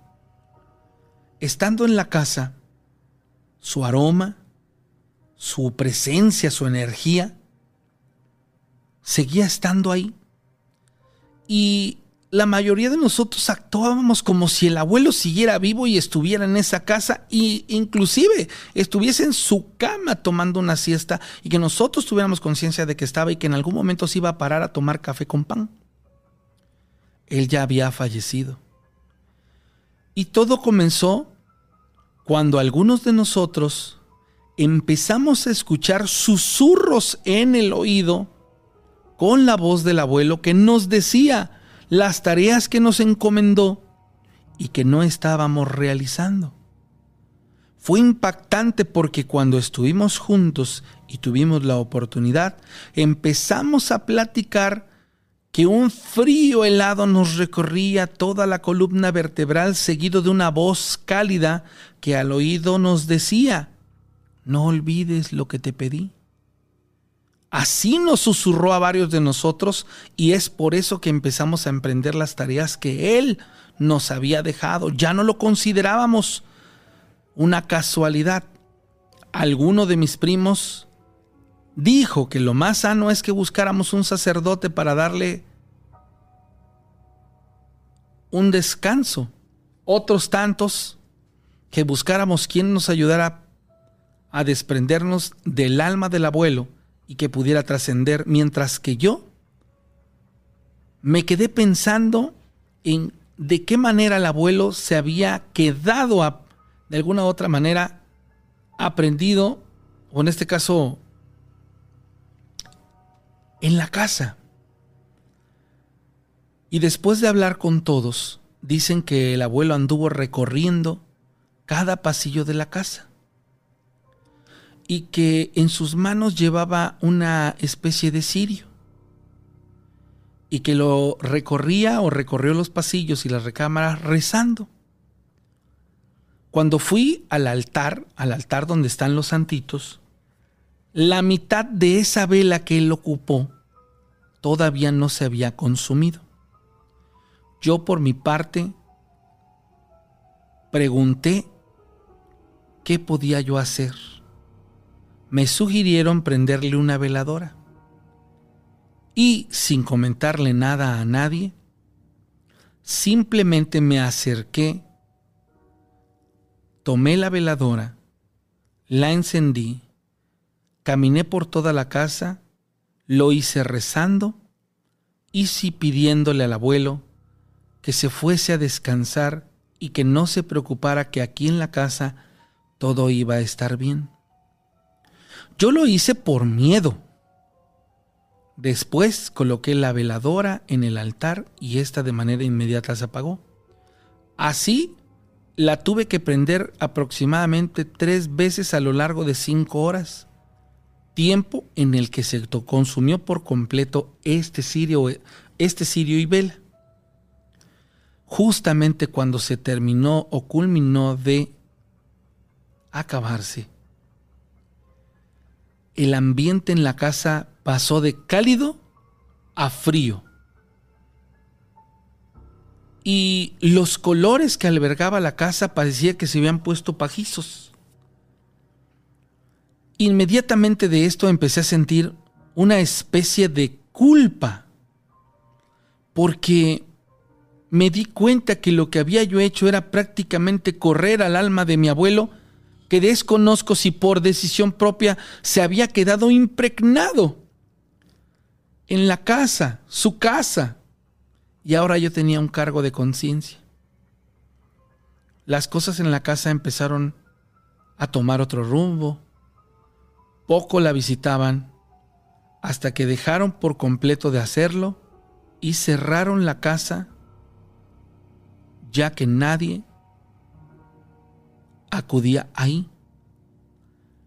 Pasaron los años, muchos años, y por alguna razón regresé.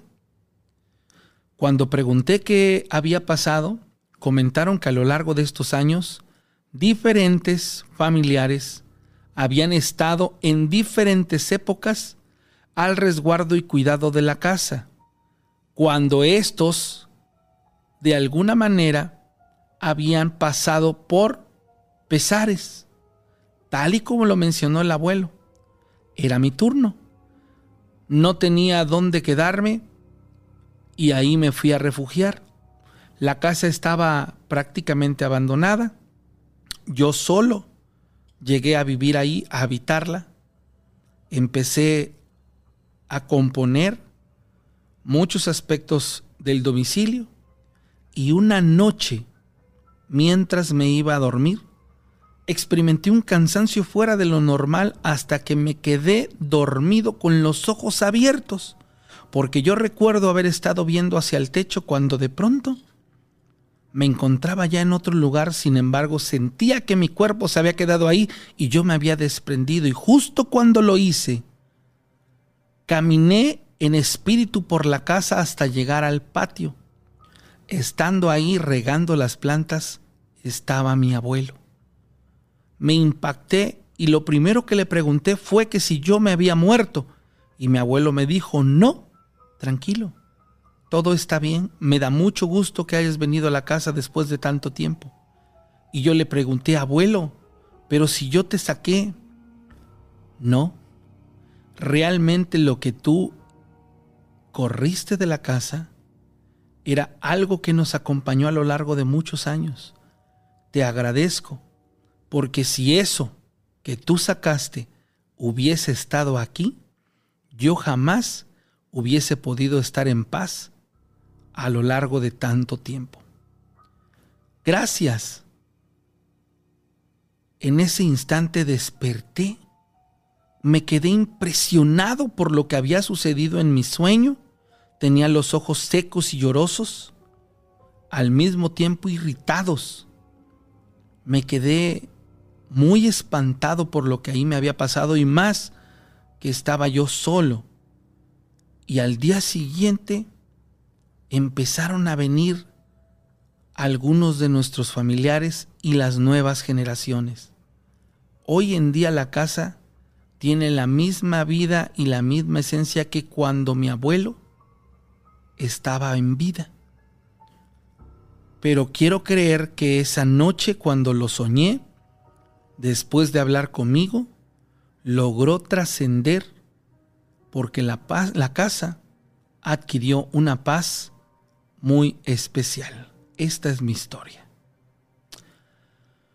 ¡Wow! Sensacional las cosas que, que nos mandan, que nos comparten. Son impresionantes las historias.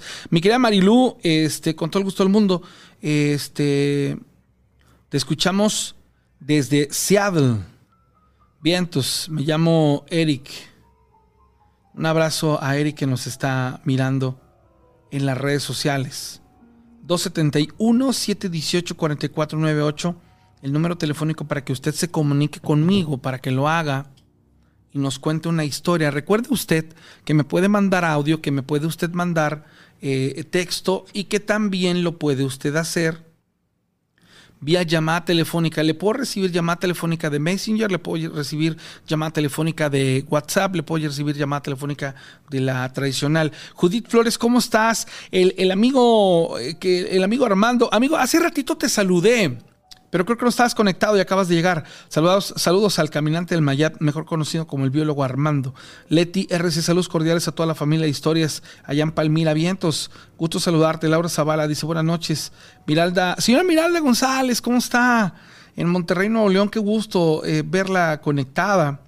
Este, Daniela Fernández, a todos los conectados de esta noche, un, un enorme placer estar con ustedes y bueno, invitarlos a que se queden con nosotros en el programa. Mañana tenemos Delfos. Vamos a empezar a tener ciertos invitados para que ustedes puedan ir viendo ciertos contextos que, que de pronto abordarlos con perspectivas eh, distintas, pues bueno, nos, nos permitan tener em, mayores perspectivas o más amplias eh, perspectivas. Dice Anidem Elizabeth, muy padre tu programa, muchas gracias. Alma Lidia, buenas noches desde Puebla. Angélima Pérez, bonito programa Vientos. En Sacramento, California, Vázquez Noel.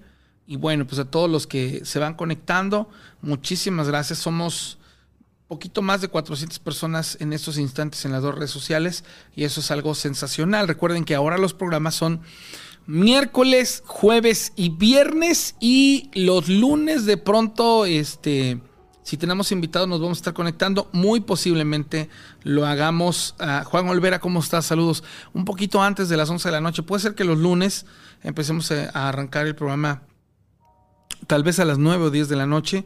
Una, porque es inicio de semana y porque eso nos va a permitir también hacer este y tener otros, otros aspectos de, de todo lo que nos van compartiendo. ¿Sale? Entonces, 271-718-4498 es el número telefónico para que usted se comunique con nosotros. Hace, hace ratito te saludé este, en, el programa, pero no me escuchaste porque fue cuando me llegó el, el, mensaje de Vanessa Gutiérrez. Pero quiero saludar y agradecer a la única moderadora junto con el arquitecto, bueno, en este caso, mujer, que se encuentra en la transmisión, mi querida amiga Beth Gracias por, por estar eh, conectada con nosotros. Y bueno, pues a, todos los conectados, dice, dice la gente que qué fue del, del, amigo Fernando. El amigo Fernando está conectadísimo con el programa y me permito saludarlo. ¿Cómo estás, Fernando? Buenas noches.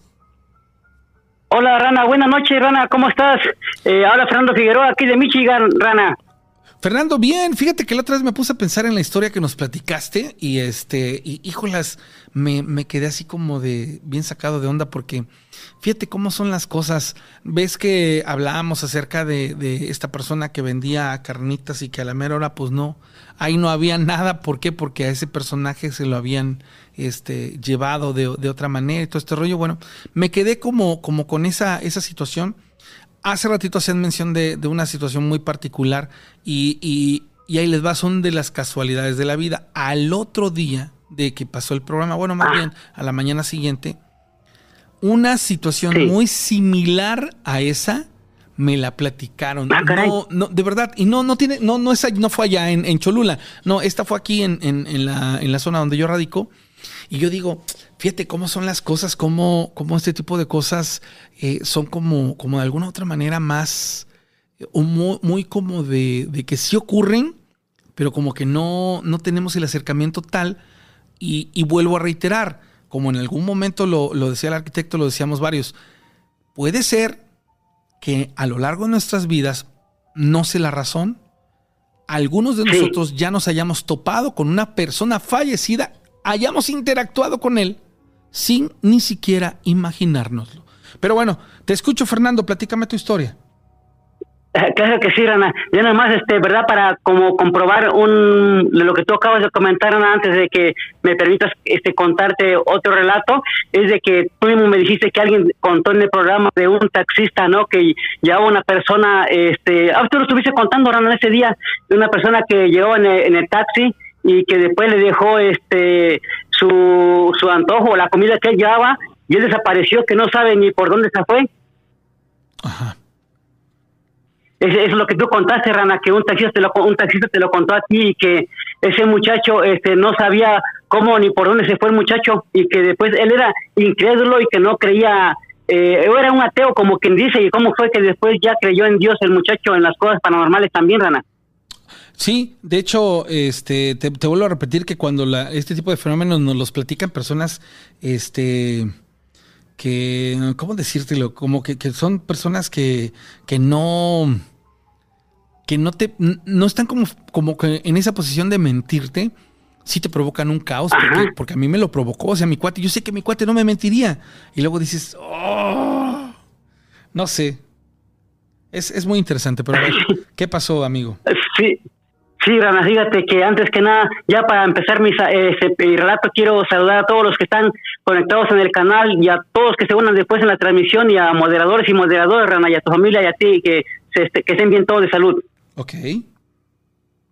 Eh, bueno, Rana, quiero comentarte este relato y lo voy a contar corto y de una manera que no se note o que la gente no se vaya a molestar porque es un relato este, de una niña que se aparecía en un cine, Rana, y la parte más, como quien dice, me lo contó un primo mío que él tenía 15 años cuando él se fue al cine y las cosas explícitas o las cosas de sexo no las voy a contar, Rana, porque eso, tú sabes que yo tú censura, este, Rana.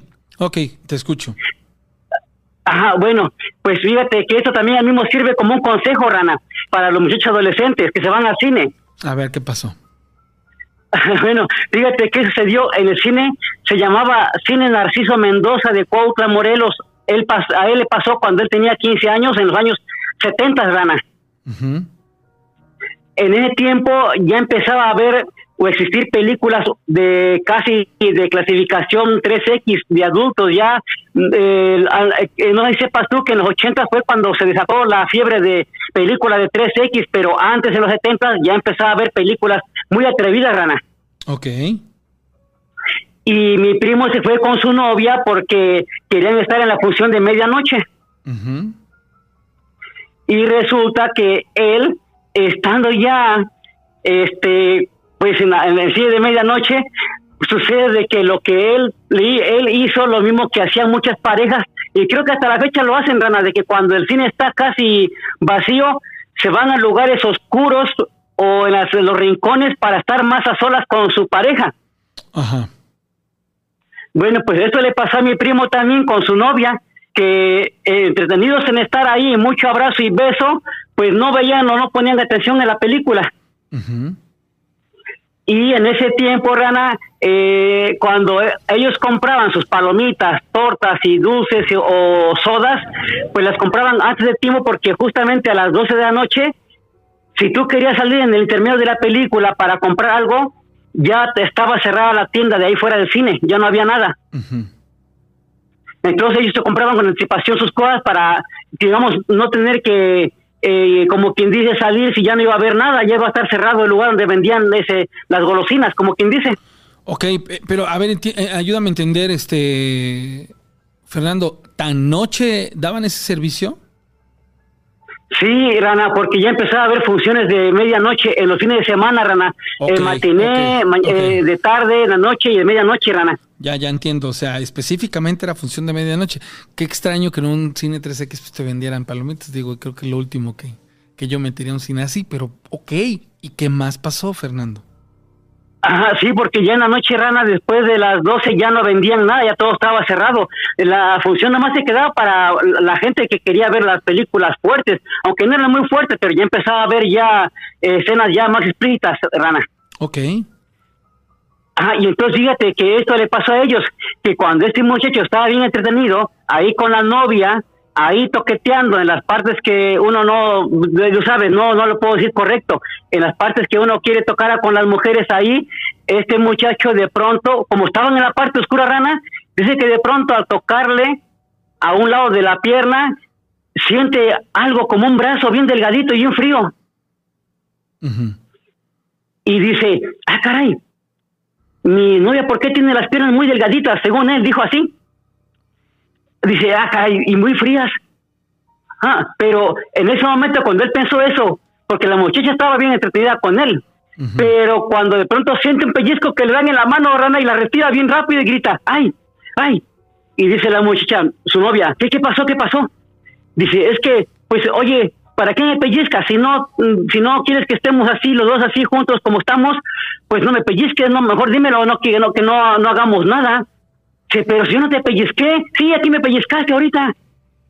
No, yo no fui. Bueno, dice, olvídalo. Dice, bueno, otra vez volvieron a lo mismo, no prestaban atención a las películas, pero sí estaban ellos centrados en sus arrumacos, como quien dice Rana, para no decir otra cosa más. Y nuevamente, Rana, la segunda vez, mi primo otra vez haciendo lo mismo, toca otra vez un, un bracito delgado y le dan otro pellizco. Y nuevamente se enoja mi primo y le dice, oye, otra vez me acabas de pellizcar, ¿qué te pasa? Dice, ¿cómo qué? ¿Me estás pellizcando? No, dice, yo ya no quiero nada. Y la chava dice, cálmate, si yo no fui. Dice, no, no, dice la muchacha, bueno, para que se calmara un poquito mi primo, dice, ¿sabes qué? Déjame ir al baño, ahorita regreso. Dice, ándale, pues, ve al baño. Él, mi primo estaba enojado. Y de pronto, tú sabes, Rana, que los cines en la mayoría están reducidas las butacas y de pronto tú dices, quiero estirarme los brazos y las piernas, te estiras un montón para estirar tus brazos para que se te suelten tus piernas, ¿no? Como quien dice. Y él se estira sus brazos y sus piernas hacia atrás y de pronto toca otra vez esos bracitos y ve de pronto a una niña rana y dice, ah, caray, una niña, ¿qué, qué, qué, qué está pasando? Ah, caray, cuando de pronto se da la vuelta para verla bien, ya no la ve. Dice, ¿dónde está? ¿Dónde se fue la niña? ¿Dónde se fue la niña? Pues no, no estaba la niña, rana. Y dice, yo creo que me estoy volviendo loco, no sé qué me está pasando. Bueno, agarra sus palomitas que las tenía él este, entre sus piernas. No estaban las palomitas, las palomitas estaban en el asiento de su novia. Y dice, ah, caray, ¿qué está pasando? Yo las dejé aquí entre mis piernas. Ah, no sé. Bueno, otra vez el otro estiró nuevamente rana. Y cuando se estira así bien, bastante, bastante, y ya nuevamente vuelve otra vez a, sentarse bien y quiere tocar las palomitas, la bolsa de las palomitas ya no estaban en el asiento y de pronto empieza él, dice, ¿y ahora qué pasó? ¿Dónde están? La buscó por un lado, por otro, pensando que a lo mejor algunas parejas se los habían este, quitado, pues no, pues había pocas parejas, dice que nada más había como unas 10 parejas en todo el cine, grandísimo, y dice, no, no hay nadie por allá, y se asoma de pronto, y, y, como, los, y como los baños estaban rumbo a la pantalla principal, vio como el reflejo, una niña que llevaba la bolsa de palomitas en las manos, iba corriendo bien rápido la niña rumbo a los baños de mujeres, y esa niña que él calcula que tendría como unos cuatro o cinco años de edad por la estatura de esa niña. Y va corriendo el muchacho y dice, ahora sí me va a escuchar esa niña. Aparte de que me anda aquí eh, haciendo estorbo con mi novia, según él, dice, ahorita me va, me va, la, me va a escuchar, la voy a regañar. ¿Cómo anda aquí? Aparte de que no me deja hacer nada con mi novia, se roba mis palomitas, ahorita voy a verla. Se va hacia los baños de mujeres, pues lógico que él no iba a entrar a los baños de mujeres, sino se esperó afuera porque adentro estaba su novia. Y de pronto sale una señora, sale una muchacha, dice él, de pronto sale su novia y dice, oye, ¿qué estás haciendo acá? Dice, es que estoy esperando que salga esa niña que se robó nuestras palomitas. ¿Una niña? ¿Cuál niña? Una niña que entró aquí, dice, en los baños. ¿No la viste? Dice, no, no la vi. Y se enoja mi primo y dice, ¿sabes qué? A mí se me hace que esta niña es de tu familia y tú la trajiste para que nos estuviera molestando, ¿verdad? No, no, no. ¿Cómo voy a traer yo a la niña si tú, tú viste que entramos solos? Sí, tiene razón, dice, pero entró una niña y se llevó las palomitas y las trajo para acá. Aquí se metió. ¿O la estás encubriendo tú? No, no, no. Dice, a ver, métete. Pero dice, a ver, déjame ver. Pero hay que ver que no haya nadie. A ver, déjame ver si no hay nadie ahí o alguna otra persona para que entres y compruebes de que no hay nadie acá. Y agarra, dice, no, no hay nadie, pásate. Se mete adentro y no, no había nadie ahí en los baños de mujeres. Y de pronto dice la muchacha, a ver, déjame revisar este todo las, el área de los baños de las puertas chiquitas de las mamparas que estaban ahí. Se asoma por una puerta, no hay nadie, abre la otra, abre la otra, y la última puerta, rana, no había nadie, pero ahí estaban las palomitas encima de las papeleras del baño. Ahí estaba la bolsa de palomitas y dice, aquí está la bolsa de palomitas, ¿será esta? Dice, sí, sí, esta es. Dice, esta es. Todavía están frescas. Dice, pero Aquí entró una niña, te lo aseguro que no te miento. Aquí entró y se metió y se trajo la bolsa de palomitas. No, pues dice, no, pues no hay nada, tú sabes. No, bueno, ¿sabes qué? Bueno, ya vámonos mejor. Mejor vámonos para la casa. Yo esto no me está gustando porque esto, si me hace algo, no me hace, me hace normal esto que nos está pasando. Bueno, gana, agarran y mejor se van para su casa. Ya cada quien se la llevó a su novia y ya se olvidaron de ver el cine, de esperar a que terminara la función, se fueron. Y al poco tiempo, él le platica a muchas personas y a conocidos, Rana, y muchas personas coincidieron en lo mismo de que había una niña ahí y que hacía ese tipo de travesura, Rana.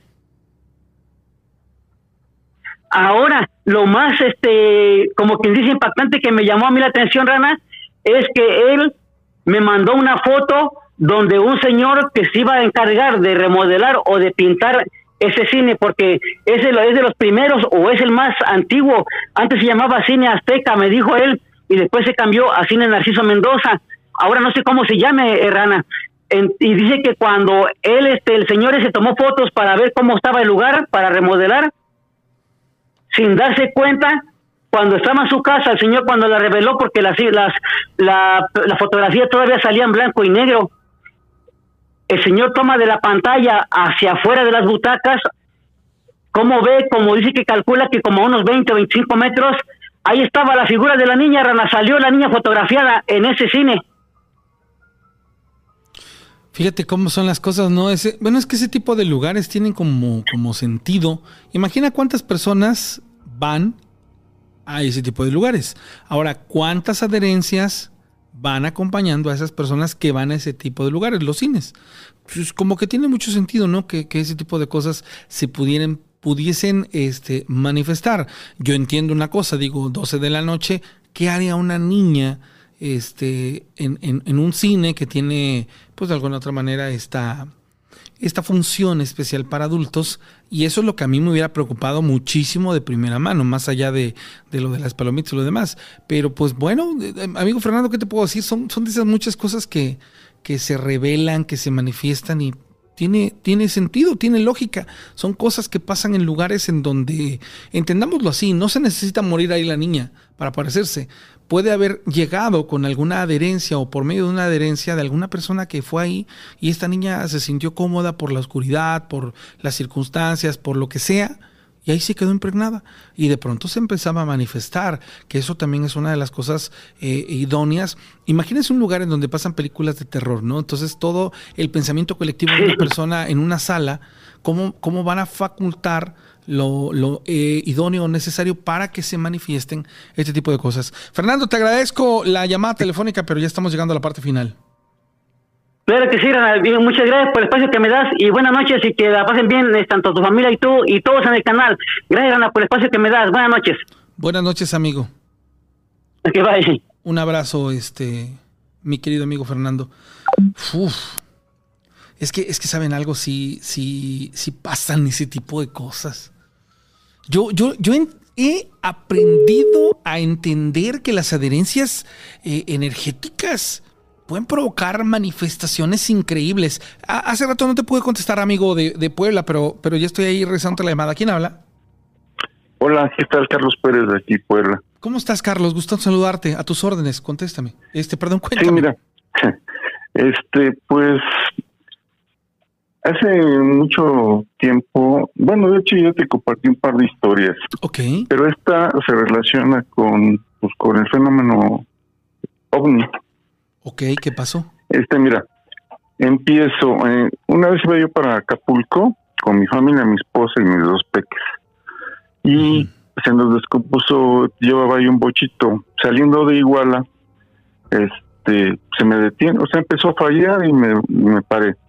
Bajo a checar el auto y me dice mi esposa, oye, mira, ya viste allá en los cerros, ya volteó y se veía una nave que te platico, eran como las tres de la tarde más o menos, o sea, pues estaba todo claro, no, no había nubes, no había nada.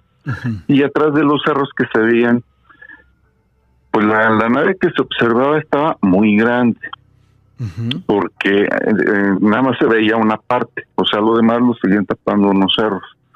Pero bueno, igual como pues yo no llevaba cámara, estoy hablando de 1987, más o menos.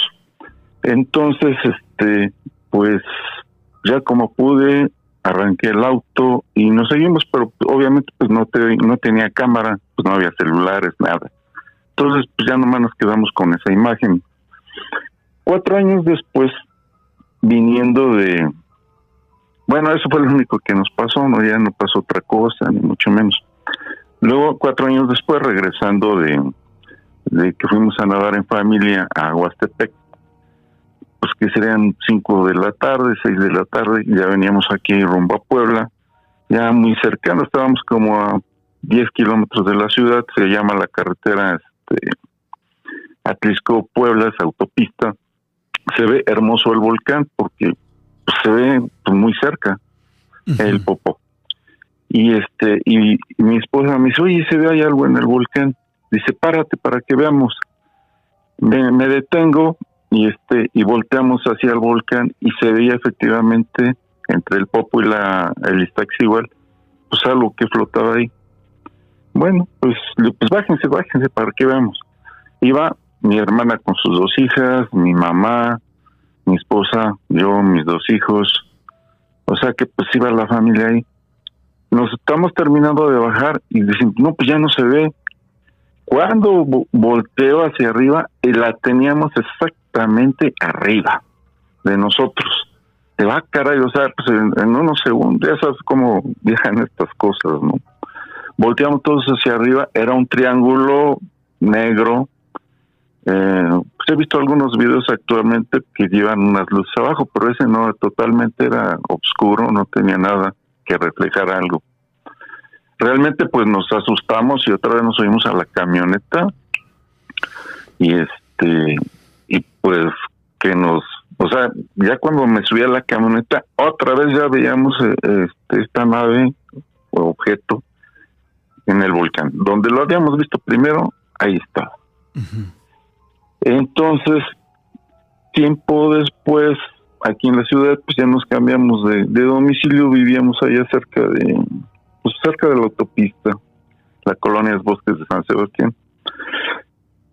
No, sin mentirte, eran que dos, dos, ¿qué serán? Mm, dos semanas consecutivas que, este, que estuvimos observando hacia la Malinchi y se veían luces flotando todo el tiempo. Te lo juro, yo grabé varias, este, mm, pues varias veces. Tenía una camarita de, de VHS y pues ahí grabé varios eventos me aburría yo de estar viendo, porque tardaban, vaya, te me aburría yo, cinco o seis minutos, diez minutos, salía yo y se seguían viendo.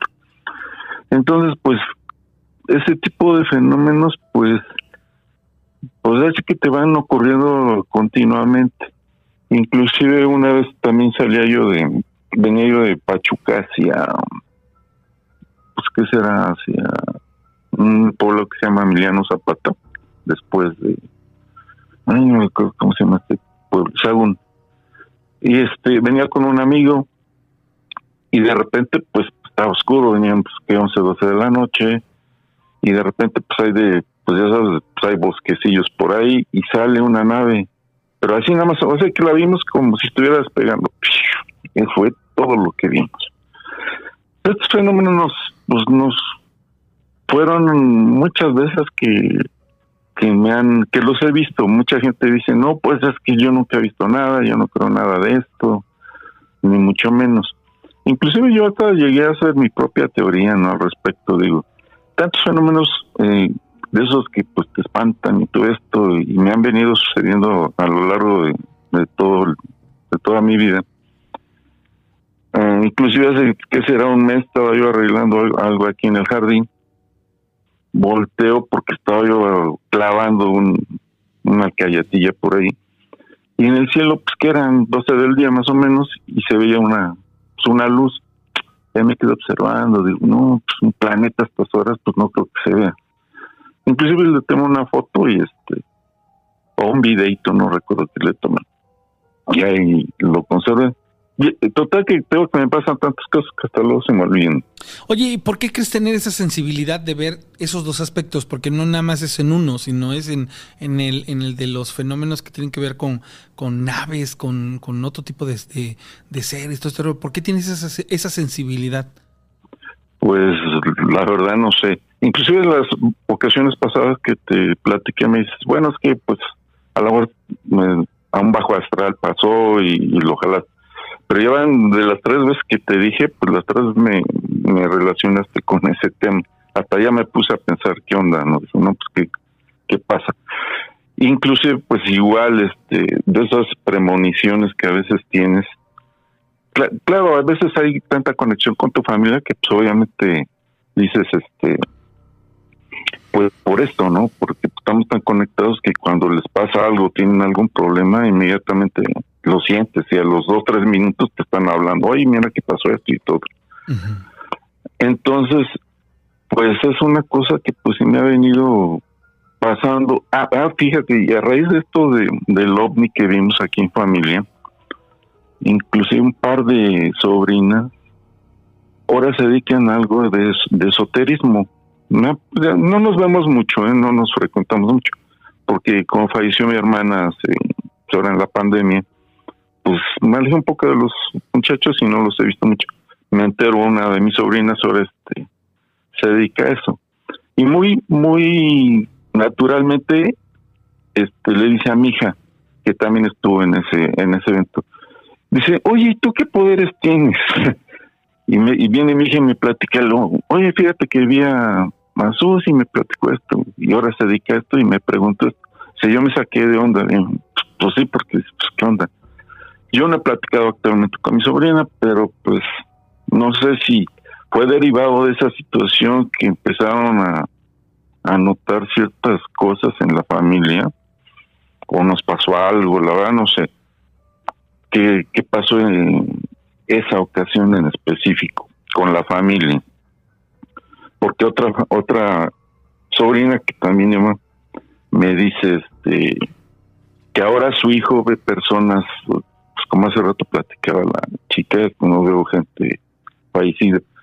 Y así ese tipo de detalles. Pues yo no los frecuento porque viven en Monterrey actualmente.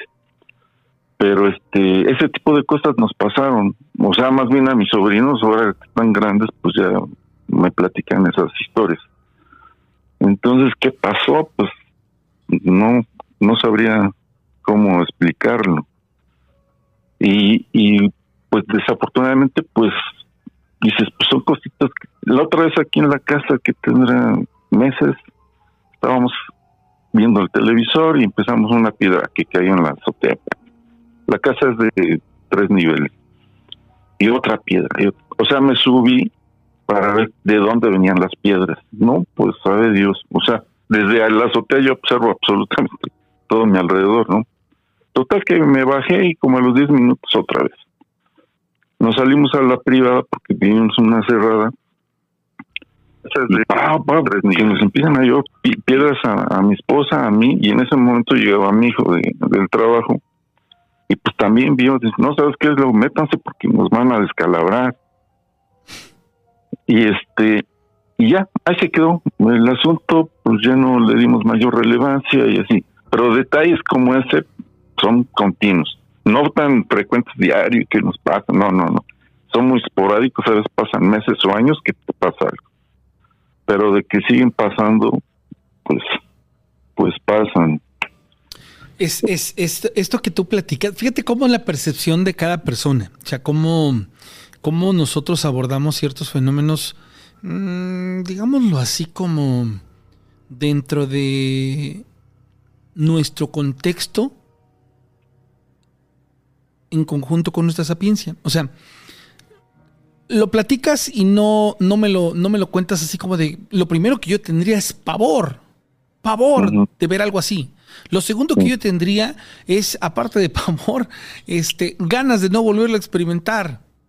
Sí, sí. Y luego me cae el 20 y digo yo, hay personas que tienen esas habilidades de manera tan, eh, tan, tan, tan, tan- suyas, tan, que dices, ¿cómo es ese contraste entre los que jamás hemos experimentado algo así y otras personas que tienen ciertas habilidades que viven inmersos en ello, que ya lo ven como algo este, Natural. natural?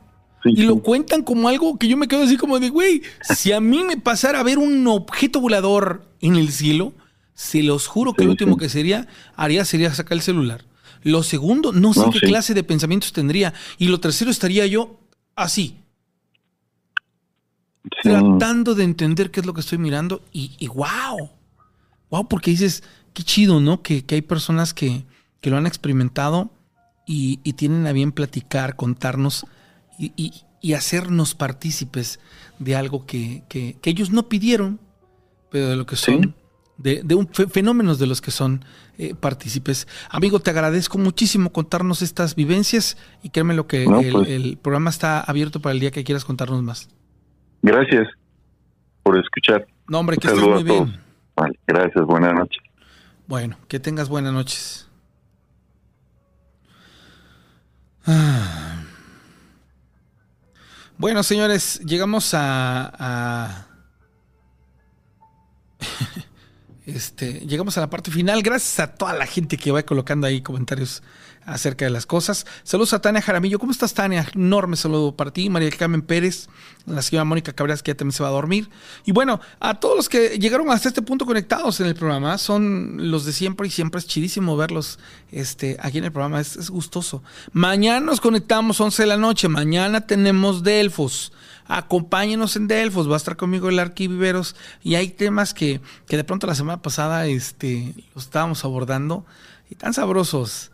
Este, quédense con nosotros, sean parte de, ese, de ese foro, sean parte de esa, eh, de esa oportunidad que tenemos de dialogar, de platicar, de cosas de la vida que tienen y se abordan con contextos que no normalmente lo hacemos. ¿Vale? Y, y disfrútenlo como lo hacemos nosotros. Gracias por llegar hasta esta parte del programa. Soy César René Morales La Rana y nos vemos el día de mañana.